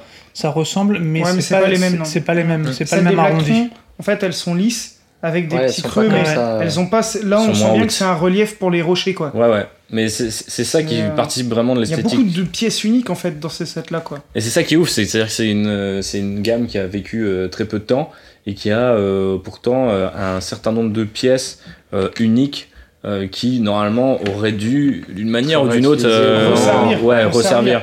C'est rare que Lego réutilise pas des pièces. Que là, t'as quand même la hein. foreuse. euh, donc la pièce de, de, de foreuse, t'as les, t'as donc les fameuses roues euh, qui sont euh, à la limite entre des, des vraies roues euh, de caoutchouc et euh, des espèces de, de roues gigantesques. Mais je trouve qu'elles font pile la bonne taille parce que pour le coup, Power Miner, je trouve que les roues sont vraiment tellement grosses que bah, je vois qu'une grosse pièce technique qui, Ouais. qui roule plus qu'une euh, vraie roue à part entière. Il y a aussi les espèces de gros garde-boue là qui, il me semble, euh, n'apparaissent pas dans beaucoup de. On en a C'est- là un qui est utilisé en, tant qu'aileron. c'est très rare. euh, mais euh, ouais. en fait, en tout cas, euh, ceux de Rock Riders sont tampographiés du coup. Oui, donc euh, ils ils sont sont uniques. uniques. Mais, mais même la pièce en elle-même est hyper rare. Ouais. Le cockpit n'a jamais Bah, été utilisé, ni la partie haute, ni la partie basse. On a, il y a le canon, donc il y a comme ça. Et cinq même euh, les bennes, hein, les bennes, moi j'ai pas souvenir de les. Tu dans les as sur des trucs de chantier quand même. Euh, Mais je crois que c'est sur les les Game. City en fait euh, qui sont sortis début des Ouais. années 2000 Ouais, et que la- moi j'avais quand Tu- j'étais tu tout les avais petit, aussi, celle-là celle-là euh, était réutilisée Ouais. en Game C'est là où City. on voit que le Dark Age, Ouais. ça laisse des marques parce que tu vois, c'est. En fait, quand je vois une de ces pièces, bah, moi je sais de quel set ça vient. Je peux te dire, bah, je vois celle-là, je sais que c'est Rock Riders, mais, mais j'ai pas du tout cette notion de multigamme de cette époque-là. Ouais, bien en sûr, fait, de où, où ça a Ouais. fini. Ouais, ouais. Mais c'est ça qui est, c'est ça qui est assez génial avec cette gamme, c'est que, à ma connaissance en tout cas, c'est c'est l'une des gammes qui a introduit le plus de pièces qui n'ont jamais été utilisées par la suite, quoi. Si ce n'est C'est la, si ce c'est n'est la- pas, la- la- pas la- des petites pièces en plus. Non, hein, non, de la Puis bon, hein, ce monstre de pierre là. le monstre aussi, bien sûr. ouais. pff, c'est- je l'adore avec son bras articulé. Puis il a une bonne tête. hein. Non, non, mais ils sont sympas. Il a pas l'air si méchant. hein, Après, t'avais dans le jeu, t'avais des monstres de glace, t'avais des monstres de lave qui, euh, du coup, eux, ont, ont ressurgi avec Power Miners, en fait. Ouais, Donc, d'accord, euh, c'est ça. où, où les monstres sont plus expressifs. Il y a aussi des petits monstres. euh, ils ont différentes couleurs. Là, pour le coup, je trouve que c'est vraiment ce qui manquait à, à Rock Riders. euh, C'est euh, la diversité aussi de- du côté monstre. Surtout quand on voit aussi maintenant ce qui se fait avec euh, bah, la gueule d'argile pour revenir à, à ce personnage-là de Batman. Le, le set avec gueule d'argile de Lego Batman, il est magnifique. Et d'ailleurs, le gars qui a fait un mock sur le bulldozer a un peu repris cette esthétique-là pour faire son Ouais, propre il monstre. a fait un monstre qui est du coup plus gros que le bulldozer et lui par contre celui-là tu ne l'affrontes pas à pied. Ouais. Il est gigantesque. Et puis, euh, du coup, il y a vraiment un côté euh, avant-gardiste dans le sens euh, où effectivement les mecs étaient un peu avance, en avance sur leur temps, mais euh, dans le sens aussi où bah, des fois les trucs avant-gardistes, bah, ça fait un flop total Ouais, et quelques ouais. années plus tard ça ressurgit. Enfin, quand on voit par exemple bah, le cross-média chez Lego, c'est hyper important. Euh, des sets euh, qui sont, enfin des sets ou des gammes qui sont dirigés par des histoires avec des personnages très expressifs, il y en a eu plein par la suite. Donc Ninjago, Nexonite, c'est des trucs qu'on a de nos jours. Ouais. Mais on a eu aussi, entre temps, on a eu euh, bah, effectivement euh, Mars Mission, euh, on a eu euh, des sets comme Alpha Team aussi, qui, a eu plusieurs généra- qui ont eu plusieurs générations. Donc Mm. Finalement, ça s'est retrouvé chez Lego. euh, et puis, euh, mais, mais, mais vraiment, il y a, cette espèce d'idée de hors du temps, euh, de, de ovni total, qu'est la gamme Rock Raiders. Je m'en défais pas parce que même en préparant le podcast, on a réécouté par exemple les bandes son des jeux. Et en fait, des- par moments, il y a des élans dubstep ou chill step, Ouais. alors que t'es C'était euh, déjà 20 ans moderne avant. pour l'époque. Ouais. Et, euh, et je me souviens que ces, ces musiques-là, moi à l'époque, elles me, faisaient, elles me faisaient peur en fait. Quand on lançait le jeu et tout, il y avait presque un côté inquiétant. Ouais. Et Ouais. euh, avec Rémi, quand on essayait de comprendre genre pourquoi ça nous a marqué autant, c'est qu'on disait bah ouais, il y avait le jeu et les monstres ils étaient terrifiants et il y avait la cette espèce de petite musique électro à moitié moitié entraînante mais aussi un peu inquiétante. Mm. Et euh, je pense que ça, ça a complètement. Quand tu sais, quand t'es attaqué par tous tes sens, c'est-à-dire que toi tu joues, euh, limite, bon, tu goûtes peut-être pas les pièces, mais euh, je veux dire, euh, Bah, euh, si, parce que quand tu les enlèves avec tes dents, quand voilà, t'es petit, quand c'est c'est ce que collé. j'allais te, te dire exactement Mais, la même euh, chose. parce qu'on l'a tous fait, mais effectivement, On moi, le fait plus hein, maintenant. Hein. Non, non, N'enlevez pas les pièces avec vos dents. Lego fait un outil très bien pour qui permet de tout décrocher sans Surtout, les t'as dents. des- tu, tu finis par retrouver des, des, des plaques où t'as des traces Ouais, dedans. ouais. J'en ai deux ou trois. hein. Et euh, ouais, non, mais je pense que c'est ce côté, euh, tu vois, genre, c'est c'est une gamme un peu absolue où, genre, les mecs ont fait des pièces, on fait tout un univers autour, on fait des produits dérivés. Et du coup, bah, si t'es arrivé à ce moment-là dans ton Lego et que t'es pas dans ton Dark Age, bah, forcément, tu te le prends en pleine gueule si tu trouves que le set, les sets sont bien. Ouais. Je pense que tu peux pas en sortir indemne. Et il y a même des gens qui jouent ouais. aux jeux vidéo encore aujourd'hui, qui en font des remakes, qui refont des mods et tout, tu vois. Donc c'est que ça a marqué pas mal de gens. Si on peut resituer un petit peu la gamme dans l'histoire de Lego, en fait, c'est une période où le jeu vidéo était euh, un peu euh, ce que les jeunes euh, prenaient. Alors, Lego a eu une grosse concurrence par rapport à la virtualité, en fait. Mm. Et donc, ils ont essayé de se mettre dans ça en faisant des jeux et des gammes à côté. Et c'est une époque où ils avaient un peu abandonné le fait euh, d'utiliser toujours les mêmes pièces pour refaire des modèles et où ils ont créé comme ça des gammes avec plein de nouvelles pièces.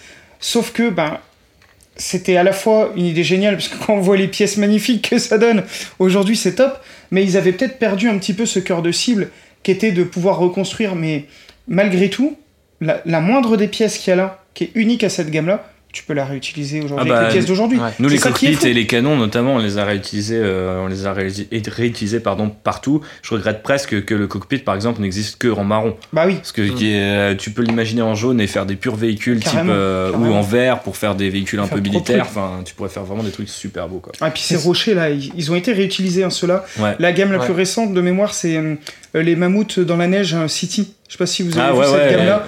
Et il y en a transparent, euh, bleu. Il y en a des Euh, transparents. ouais. ouais, ils ont réutilisé ça. C'est une pièce qu'ils ont beaucoup réutilisée, qui est, qui est géniale. Il y a une, petit il y a une là. Night, euh, Night Kingdom aussi, Oui. euh, l'une des variantes euh, de, de thème médiéval où ils jetaient ces, rochers-là. rochers sur les. sur les catapultes. Ouais. C'était hyper satisfaisant parce que du coup la pièce se séparait en deux quand elle touchait euh, le château ennemi, donc ça, ça donnait vraiment l'impression que tu, que tu attaquais le, Ah non, le mais- fort en face. quoi. Et là, tu- petit mécanisme.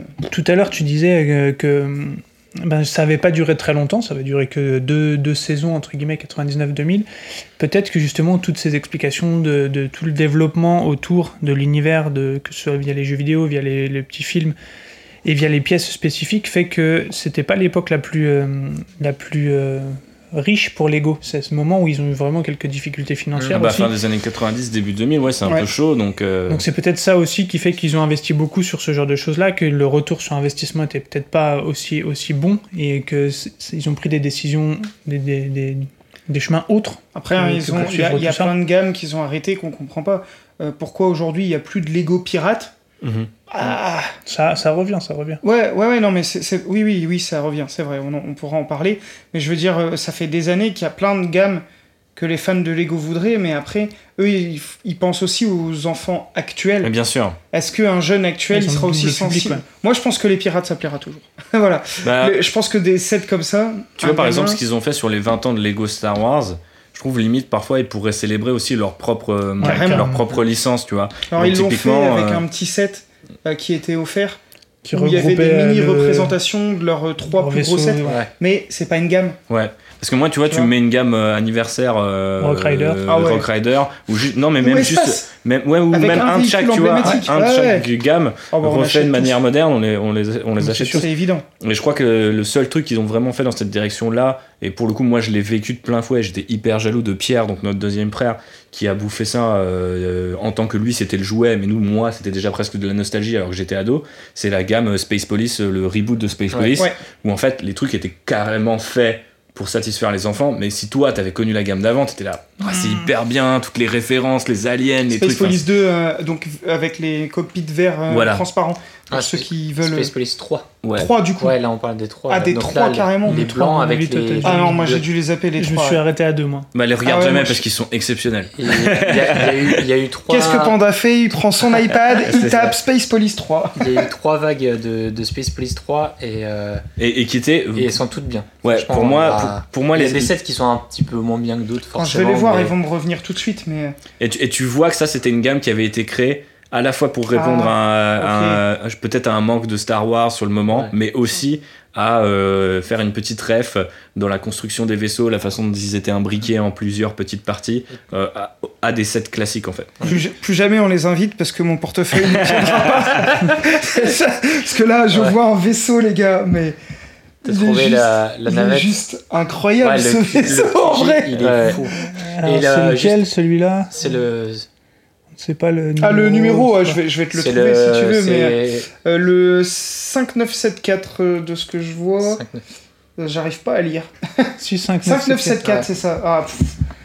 Eh, je, cette, je- c'est quand même fou, mais Et moi, je rêve d'un je ne connais traitement. pas euh, cette gamme-là. euh, Ouais, bah, mais tu elle vas- est- on la tu découvrira en off, mais tu vas péter. Juste à côté, t'avais la Hot Rod et euh, du coup, euh, Ouais, l'intercepteur euh, V48 ou je sais plus, il est incroyable. Hop, je, Il est repassé sur Bricklink. je le remets dans le podcast. On regardera ça en off après. Non, mais- mais c'est c'est vrai que moi je rêve d'un traitement euh, Rock Raiders, ne serait-ce qu'un set dans cette direction-là, quoi. Et si un jour j'arrivais aux Carrément. commandes chez Lego, je leur dirais par contre, les gars, faites un truc, je suis sûr, je suis sûr ça peut le Faites-moi un, un vaisseau taille humaine pour que je puisse le piloter moi-même. Mais non, mais limite, limite S'il y a j'ai- des patrons de chez Lego qui nous écoutent, ça serait cool. Franchement, les mecs, on en a marre de racheter le même set. recrutez-nous, on a des idées. Mais non, mais euh, moi j'en viens à un point où je me dis, il faut faire un mock Rock Raiders et leur dire, faites un truc comme ça, genre, Un Lego IDs. tu vois, un Lego, vi- via le, le Lego IDs, tu, tu, Ah bah tu voilà, peux on a, un on, peu. a, on a des gens de génie autour de cette table pour faire ça.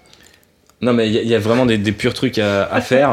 et je trouve qu'effectivement, des, des gammes comme Rock Raiders, euh, et Space Police avant ça, Ice Planet, euh, tous les UFO, tous les Aquazone, toute cette génération-là des Ouais. années 90 où ils avaient aucune licence, donc chaque année amenait son nouveau lot d'idées. Bien sûr, ça a disparu. Bien sûr, comme disait Panda, il faut pas, faut pas être amer, faut aussi penser aux Non, gens, aux d'aujourd'hui mais- et à, à tous, les, tous les gamins qui grandissent avec cette avalanche de franchises. Donc c'est évident qu'ils veulent retrouver ces franchises-là dans leur, dans leur jouet préféré si c'est Lego.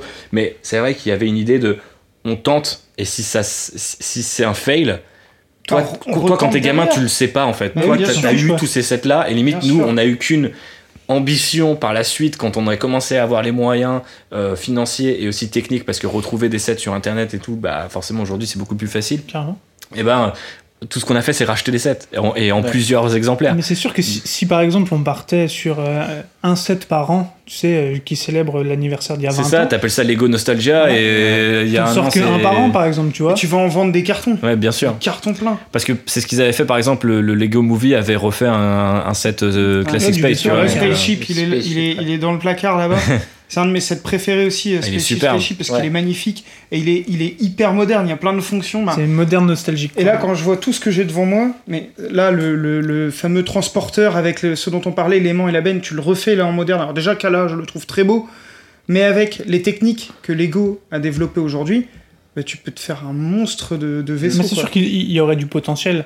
Après, on a vu qu'en ce moment, ils sont pas en, en panne d'idées. euh, Non, Non, tout non, ce bah, qui c'est sûr. Ouais, mais, parce que là, ils ont annoncé tellement de trucs mais là. c'est beaucoup, beaucoup plus estampillé licence que. Ouais. Et ben, moi, ça me semble pas mal sur, euh, sur la Ouais, couverture a- de. Franchement, vous nous avez bien fait rêver. Euh, euh, le- le- L'univers est vraiment chouette. J'espère que ça donnera envie à plein de gens d'aller fouiller un peu cette gamme-là. Euh, qui. Mais pas trop quand même, hein. les prix, faut pas qu'ils augmentent. Ouais, ouais, les- les- Ouais, déconnez pas les mecs. euh, on les a tous, Pas, mais pas de euh, spéculation, pas de pas de spéculation. spéculation. soyez honnêtes dans les prix, quoi.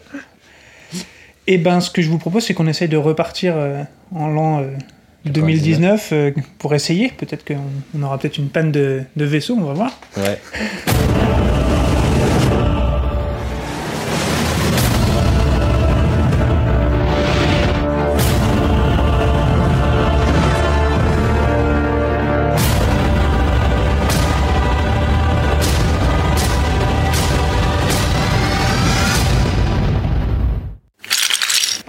Teaser. Ah, j'ai coupé encore pendant la. Non, t'as pas coupé Ah non, du tout, va, tout va bien, T'as tout va laissé, bien. je pense.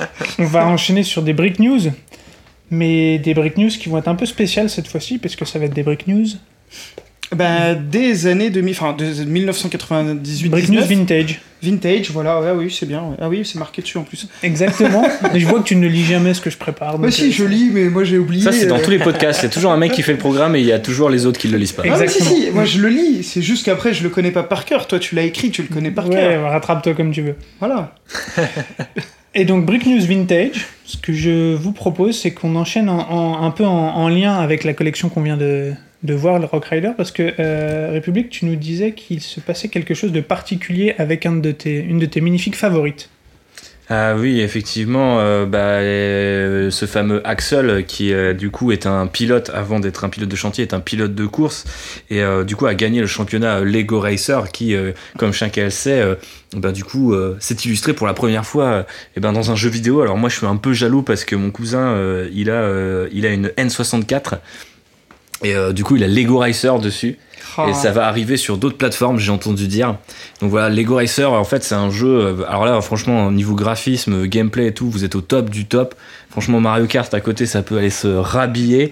Donc, euh, Ah, déjà on peut fabriquer ses vous pouvez construire quoi. votre propre karting. Euh, dans Mario Kart, tu conduis, Voilà. tu lances des carapaces euh, vertes, mais euh, tu construis pas ton kart. Et non, et Lego Racer en plus euh, pioche dans tous les thèmes les plus actuels hein, du moment, notamment la gamme pirate hein, euh, qui euh, marche vraiment beaucoup très fort. On a aussi Basil the Batlord euh, et ses, ses, ses, ses chevaliers à tête de chauve-souris. Voilà, c'est euh, le top du pop. Hein, les, les, les Je nouveautés. prédis un carton pour ce jeu. Ah oui. euh, sur plusieurs plateformes à mon avis. Bah, hein. je pense qu'il va même avoir peut-être même une suite. Vu comment c'est parti, euh, je pense que ça Ah, peut être Ça, m'étonnerait pas. Et donc, Ah, du ouais. coup, euh, si vous Ah, voulez on battre. conseille l'achat, clairement. Ah bah clairement moi j'ai testé sur N64 euh, je comprends toujours pas les manettes à trois avec trois poignées mais c'était c'était effectivement pas mal et ouais j'aime beaucoup le gameplay assez frais tu récupères des petits des petites briques sur la route et en Ouais, plus tu peux additionner ces briques pour avoir des meilleurs bonus ou les utiliser directement pour avoir un petit bonus un peu moins bien c'est une bonne relecture de Mario Kart je lui prédis un grand avenir Puis avec- graphiquement, on peut le dire, Ah ouais, non, mais- utilise les technologies de pointe de, de- de notre époque. bah c'est quoi. clair non mais c'est Et sûr puis, et puis tu peux te voyager, tu peux voyager dans tout l'univers. hein. Il y a Bah ouais. des courses pirates, des courses. Tu peux dans affronter l'Égypte. King, euh, comment il s'appelle le mec avec le masque là, King euh, Kauta non? King Kauka. King King ouais. Ouais, euh, tu peux aller vraiment sur tout. Il y a la planète des pirates, la Il y a Ice Planet. Il y a Ice Planet Ice Planet, 2002, il y a, y bien sûr. tout, C'est une gamme euh, dans- qu'on adore. Ouais. adore. Et que qui vient de sortir. Et donc, ouais, sorti, sur, euh, sorti le 31 Ouais. octobre, donc euh, il y, a- il y a peu de temps. Ouais, Euh, jetez-vous sur dessus. N64, et on peut jouer jusqu'à deux joueurs en même temps. Ouais, Et c'est ça, ça, le plaisir. Ce qui est, ce qui Et, ça, et, et à la- au même endroit, à la maison, euh, pas besoin d'aller dans une borne d'arcade, de mettre des sous, vous avez Bah la ouais. console à la maison, vous jouez quoi. C'est ça Et le donc, plaisir. pour ceux qui n'ont pas la Nintendo 64, ça arrive euh, d'ici un mois ou deux, a priori, sur PC, sur PlayStation et sur Game Boy. Faudra un PC assez costaud, un Pentium, je pense, ou, ou quelque chose comme ça. Avec Ouais, une- le pack Arbel familial 3D ne- FX ne ou- pas fonctionner. Ouais, un truc de ce style-là, obligé pour jouer à ça parce que. Obligé. Si non. tu veux rendre les. C'est de la la- grosse 3D quoi. hein. On a quitté la briques. 2D. hein. En tout cas, ça annonce des bonnes parties de rigolade, je pense. C'est clair. Et voilà, Go Rocket Racer. Une deuxième break news qui, euh, enfin, qui moi, me, me- me chamboule un peu, euh, ça concerne Winnie l'ourson. Ah. Winnie l'ourson. C'est moi Tout le ça. monde connaît, c'est toi Winnie l'ourson Oh, tu peux, pou pou pou. Ok, belle imitation de Winnie l'ourson. d'accord. Franchement, euh, je suis convaincu. T'en prends 10 boîtes. Euh, non, mais premier partenariat, euh, c'est enfin, c'est- une nouveauté chez Lego. On, une arrivée d'une licence. Ouais. C'est euh, d'habitude, ben, on, on connaît pas du tout ce genre de choses. On sait pas sur quoi ça peut, ça peut déboucher. Ils viennent d'annoncer 7 7 sets Ouais, c'est pas facile à dire ça. qui sont des duplos. Ah oui, ok. euh, donc vraiment avec des. des Pour les enfants, du coup, hein, euh, Plutôt Duplo, pour on les rappelle enfants. 2 à 6 ans à peu près les gammes de Duplo. Ok. Mm. Et euh, donc ça commence avec des sets euh, 29-81 pour ceux qui veulent voir à quoi ça ressemble. des numéros Et, à 4 chiffres quand même. des numéros à 4 chiffres. Et mm, très surprenant, je, je suis, j'en, j'en perds mes mots un petit peu. Qu'est-ce que vous en pensez? Est-ce que c'est quelque chose qui vous Bah, inspire Moi, ça m'inspire parce que si on a Winnie, où c'est qu'on va s'arrêter, quoi? Parce Ouais. que Winnie, c'est Disney. Imagine un jour, euh, on peut avoir, euh, tu vois, je sais pas, les châteaux euh, de princesses. euh, ou alors, si, si, si ça ouvre porte à d'autres studios, hein. Peut-être que, euh, tu vois, euh, Ouais. on sait que Star Wars la revient en octobre, donc Oh là là, euh, ce franchement, serait- imagine des Lego Star Wars. c'est impossible. Moi, moi, j'y crois pas. Oh, bah là, je prédis un carton plein si ça arrive, mais. Ouais, Ah bah je- je ouais, suis assez ça durera 20 ans au moins si, Oh bah, si, si- si se lance là-dedans.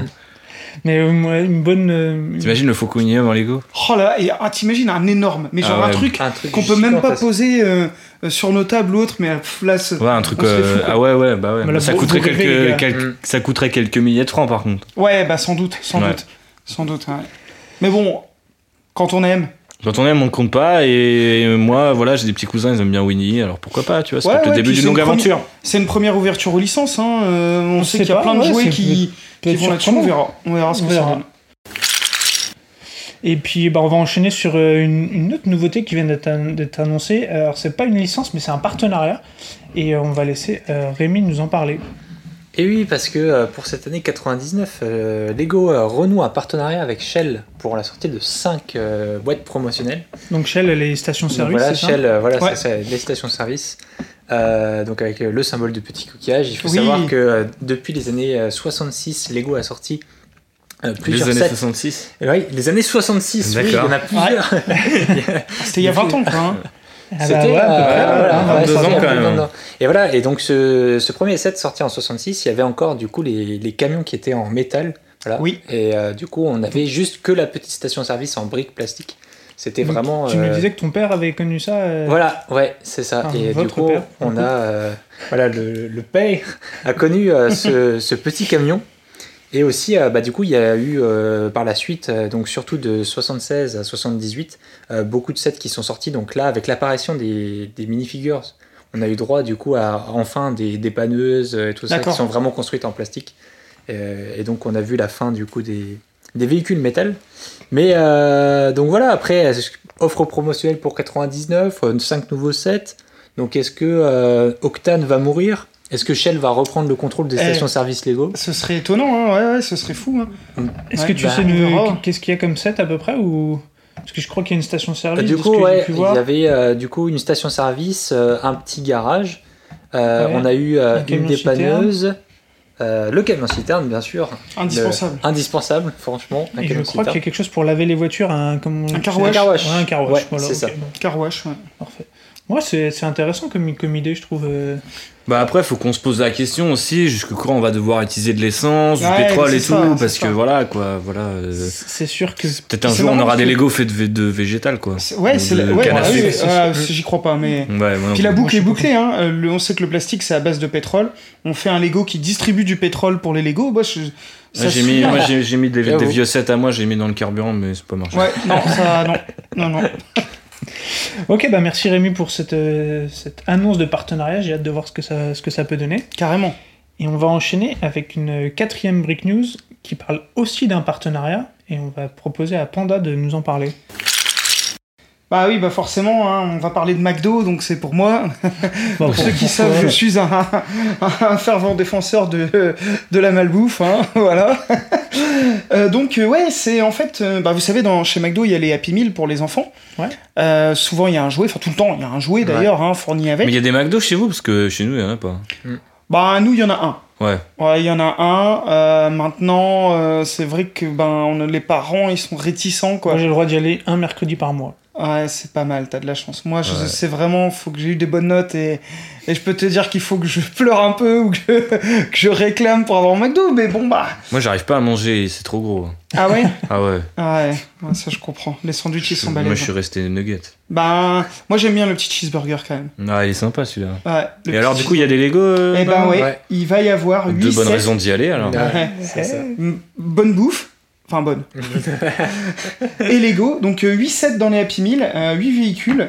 Ça faisait 10 ans qu'il n'y avait rien eu de spécial. Euh, Il y avait eu un set euh, à une époque. euh, Alors, il y, a eu- il y a eu déjà des sets pour les Happy Meal. Voilà, c'est ça. Euh, voilà. Mais ça fait à peu près 10 ans qu'ils ont rien fait. Mais par contre, en plus de ça, Ils ont- cette ils font un année, set- ils font un set spécial. Lego qui est, qui est super parce que Qui est le 3438. c'est ça. Qui Ouais, est un petit McDo euh, avec un petit Avec un véhicule, pour le passer au drive. Ouais, Tu ouais. sais, la nouveauté là, de drive. Ouais, ouais, tout à peux fait. Ah bah oui, on voiture. va en Ça, voiture. c'est ça maintenant, c'est le truc quoi. C'est Ah, c'est c'est quoi la suite après Ah, On se fait livrer directement chez soi. Ouais, c'est clair, euh, Du quoi. t'as des mecs en vélo quoi. On, on appellera sur le téléphone à cadran. Hop, Ouais. on dira bonjour, euh, je veux euh, Un cheese. euh, un cheese. hop, et puis le mec nous amènera ça dans un petit sachet Non, comme ça. mais- incroyable. et imagine, t'as ton Lego avec. Ouais, ouais, eh, trop bien. Et puis ça se trouve, on payera même plus avec l'argent. Ça sera Ouais, électronique. Toi, tu et- rêves trop, toi. Ouais, ouais, je Tu vas trop loin. Ouais, ouais, Panda. regarde les jeux vidéo, il y a quelques années, c'était pas comme ça, tu vois. Calme-toi. Ouais. quand même. Puis qui aurait cru que la France gagnerait une Coupe du Monde un jour Bon, ben voilà, on l'a fait. Ouais, c'est vrai, c'est vrai, c'est vrai. L'année dernière, ouais. Donc pour revenir à ces petits sets, alors c'est des petits véhicules assez simples, hein, il y a... Il y a une dizaine, quinzaine de pièces, 15 pièces en général par euh, modèle. Il y a un avion, un hélicoptère, un bateau, deux, trois voitures. Euh, c'est sympa, puis bon, c'est toujours chouette d'avoir euh, en mangeant ces petits Lego euh, quand on est au McDo, quoi. Voilà. Bah, pour jouer, pas pour les manger, bien sûr. Ah bah chacun fait ce qu'il veut après. Hein. Moi je suis, j'ai- pas de blocage là-dessus. Hein. Parce qu'il me semble que j'ai vu dans les news que l'année dernière, il me semble qu'un petit gamin s'est à moitié étouffé en mangeant Ouais. des pièces de Lego. Ouais, Est-ce ouais. que tu crois que ça changera quelque chose pour euh, le- le- l'architecture de, des pièces pour plus tard ou je sais pas? Hmm, Ben on va voir, on va voir. Ça va dépendre s'ils ont un procès, s'ils le perdent, s'ils le gagnent. euh, comment ça va se passer. Honnêtement, j'ai là, tu me parles d'un domaine que je connais pas trop le, juridique, donc je, Ok, ok. on verra. L'avenir nous le dira. Eh ben merci pour cette euh, Happy Meal Brick News. Tout à fait. Et on va... tam tam tam. Merci pour le bruitage. Et on va conclure avec notre dernière Brick News qui va être animée par République, qui veut nous parler d'un nouveau thème qui arrive. J'ai pas tout compris, ça me parle de ninja, ça parle de château. Ouais, bah en fait, je sais pas si vous avez remarqué, mais cette année, il n'y a pas eu de nouveau château euh, chez Lego. Ouais, c'est vrai. Donc, euh, du coup, là, en fait, euh, on vient, on va avoir quand même quelque chose de, de- de médiéval, de féodal, mais cette fois, ça va être inspiré du coup de la culture japonaise. Donc, on va pas avoir des châteaux forts Oh. avec des tours et tout, mais on va avoir du coup des, des petites. Des petites pagodes, euh, des châteaux euh, euh, japonais, et donc apparemment, voilà, on va, ça va mettre en scène du coup des ninjas contre des samouraïs.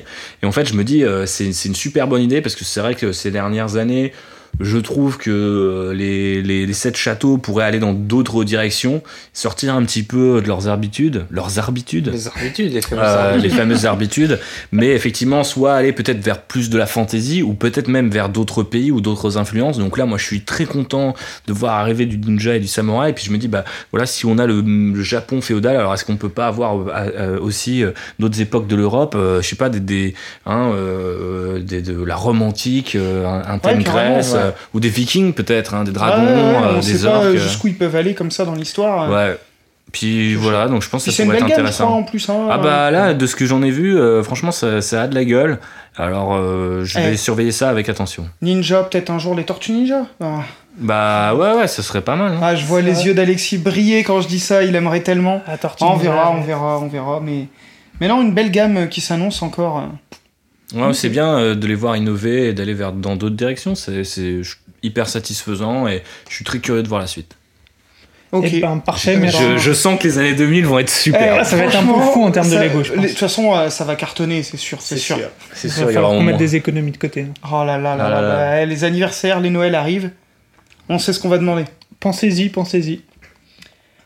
Et ben merci pour ces break news et puis ben on va retourner en an 2018, euh, 2019, 2020 maintenant 2020, même ouais. 2020. Ah ouais, Ouais. Ah, tu- peux retourner en 2018 si tu veux. Hein. Le retour est compliqué. Ça, c'est l'effet Coupe du Monde, ça. C'est ça qui t'a. Ça t'a... Je suis complètement perturbé. C'est toi qui me parlais la dernière fois d'un enlèvement. De, de Ah non, chose, moi je, je- j'ai été enlevé hein, euh, par des extraterrestres, s'il te plaît.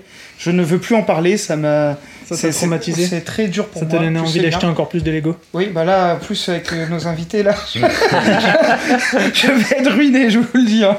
Et ben en parlant de nos invités, on va vous proposer de, de conclure un peu cet épisode et de nous dire ben, ce que vous avez envie de nous dire, où est-ce qu'on peut vous retrouver, euh, qu'est-ce que vous faites, enfin voilà, dites-nous dites-nous ce que vous avez envie de nous dire. Mais pas tous en Bah Qu'est-ce que j'ai envie de vous dire? Merci déjà. Bah Voilà. ouais, merci pour l'invitation. Là, Euh, c'est nous qui vous remercions comme on d'hab parce que franchement, en plus, vous nous avez apporté. euh, On espère euh, qu'on aura donné le- à nos auditeurs, à nos poditeurs, pardon, euh, Poditeurs. le goût, de- le goût du, du Rock Raider. J'espère qu'on a été aussi euh, exhaustif que possible dans la description de cet univers qui nous tient tous les deux à cœur. Pour ma part, euh, vous pouvez du coup me retrouver, comme le disait déjà tout à l'heure, sur euh, Land. euh, alors non, alors je. Ah bah je vais être obligé de l'annoncer, mais alors on va commencer par Outrider, qui du coup est euh, un podcast mensuel sur Star Wars, dans lequel on Ouais. parle euh, en fait de grands sujets ou d'un peu d'actu ou un peu des deux euh, concernant cette saga-là. Donc là, le dernier épisode qu'on a fait, c'est sur Star Wars Galaxy's Edge, qui est du coup le parc d'attractions spécialement dédié euh, à l'univers créé par George Lucas, aujourd'hui géré par Disney, vous l'aurez compris. Et euh, là, je viens de lancer un nouveau podcast, si je dis pas de bêtises, au moment du lancement de cet épisode-là, qui s'appelle du coup Land Rider. Donc du coup, toujours avec Rider à la fin, parce qu'il fallait faire une espèce de, de Ah, marque fait un lien, ombrelle, là, ouais, voilà, ouais. Sur euh, les univers de Warhammer. Voilà. Mortel. Parce que ça faisait quelques années qu'on Ah, en parlait. en avais parlé, et, ouais. et voilà. Donc c'est lancé, ou au moins les réseaux sociaux sont lancés. Si vous n'avez pas euh, du coup euh, l'occasion d'écouter déjà les premiers épisodes, vous pouvez regarder un petit peu ce qu'on a fait sur les réseaux sociaux et euh, saliver d'impatience. Et puis vous pouvez me suivre sur Twitter si vous voulez, at République, mais euh, pas IQUE, mais 33K. Voilà. Ok. Cool, Parce que merci. tu es un vrai gamer. Ouais, je suis un gamer, Euh, bien sûr, je suis un gamer des années 2000. Et ouais, donc bah ouais, alors merci encore pour l'invitation. Euh, désolé pour ton portefeuille, euh, Panda, parce que malheureusement, non, mais je là, vois euh, que tu es encore en train de sur les Space Police là, ça va. Space Police 3, là, je, je les veux. Je, Ouais, tu veux ils- tout, en fait. Ils sont pas trop. Ouais, chers. non, mais ceux-là, franchement, ils sont ouf. Ils, sont, ils sont pas trop trop chers. On, non on plus, mettra la photo de tu celui-là, peux, mais euh, regardez-moi Les- ce, Ouais. Les aliens qui sont avec eux, ils sont ce, ouf. ce petit cyclope là sur son petit vaisseau ridicule, il est trop bien. Ils sont vraiment, ils sont vraiment sympas. ouais. Et ceux-là, on en a, euh, on en a une bonne collecte aussi. Ah bah si ouais. jamais vous voulez qu'on. Ah bah, je savais pas, mais j'ai celui-là. Ah ouais? Ouais. Et bah voilà. Donc tu as le début de 83-99. Ouais, un Le petit bonhomme avec un chien euh, mécanique. Je l'ai. Ouais. Je savais plus ce que c'était. Bon voilà. Et puis euh, bah voilà, moi de toute façon, euh, je suis pas dans la scène podcast. Euh, je suis dans la scène airsoft, mais pour l'instant, euh, ça patine un peu. et voilà, si jamais vous voulez, euh, hypothétiquement, un jour, je reprendrai les mocks et on fera ce mock Rock Rider. C'est cet incroyable diorama. Ah, vous reviendrez nous présenter tout ça. Et euh, Ah, cette fois, c'est vous, vous qui vient. Euh, on je pense- viendra. oh, Je pense que quand on aura dans la maison familiale la fameuse pièce Lego, il faudra, faudra venir. ça, Voilà, sera à ça- nous de nous déplacer. Logique, logique. Ah, Avec joie, avec grand Ouais. plaisir. Parce qu'il y a quelques, quelques milliers de sets vous attendent quand même. Ouais, je pense. Bah, ça nous laisse de, de l'espoir pour, pour la suite parce qu'on a encore découvert plein de choses aujourd'hui, des, des collections moi, que je connaissais franchement. pas et vous m'avez parlé de, de choses alors que pourtant je pense ne pas être vu, on t'a déjà donné deux épisodes de plus. Voilà, exactement. Donc c'est euh, impressionnant. Et puis ben nous on vous remercie beaucoup d'être venus jusqu'ici. Ouais, merci Avec vraiment. plaisir. Dans, notre- dans- dans la banlieue parisienne qui est un, un peu éloignée pour certains. Donc merci beaucoup d'être venus. Et puis, euh, et puis bah, foncez écouter Outrider. Ouais, carrément. Découvrez tout ce qui se passe dans, dans cet univers-là. Nouveau podcast sur Warhammer. Je pense qu'il y aura beaucoup d'amateurs aussi, franchement. Ouais, c'est euh, intéressant un de voir Bon concept, ces- ouais. Il y a une grosse fanbase, je pense. Mm. Foncez et puis bah nous on vous dit euh, à bientôt. On sait pas quand. Ouais. Euh, nous on n'a pas, on n'est pas aussi précis. On sait pas un par mois. On, on se On fait en fonction. quand on de- peut, on en fait. Quand on- voilà. voilà. Donc euh, profitez-en bien et puis bah à bientôt. Bisous. Cailloux, genoux. Bisous, Ciao hibou. Yeah.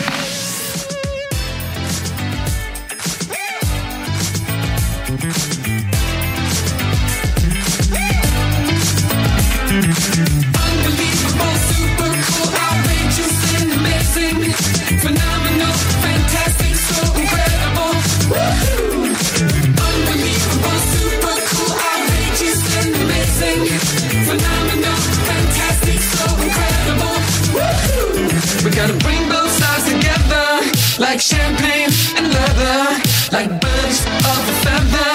We'll fly like rain on a sunny day, like a million dollars that you're giving away, like a stray dog on the freeway.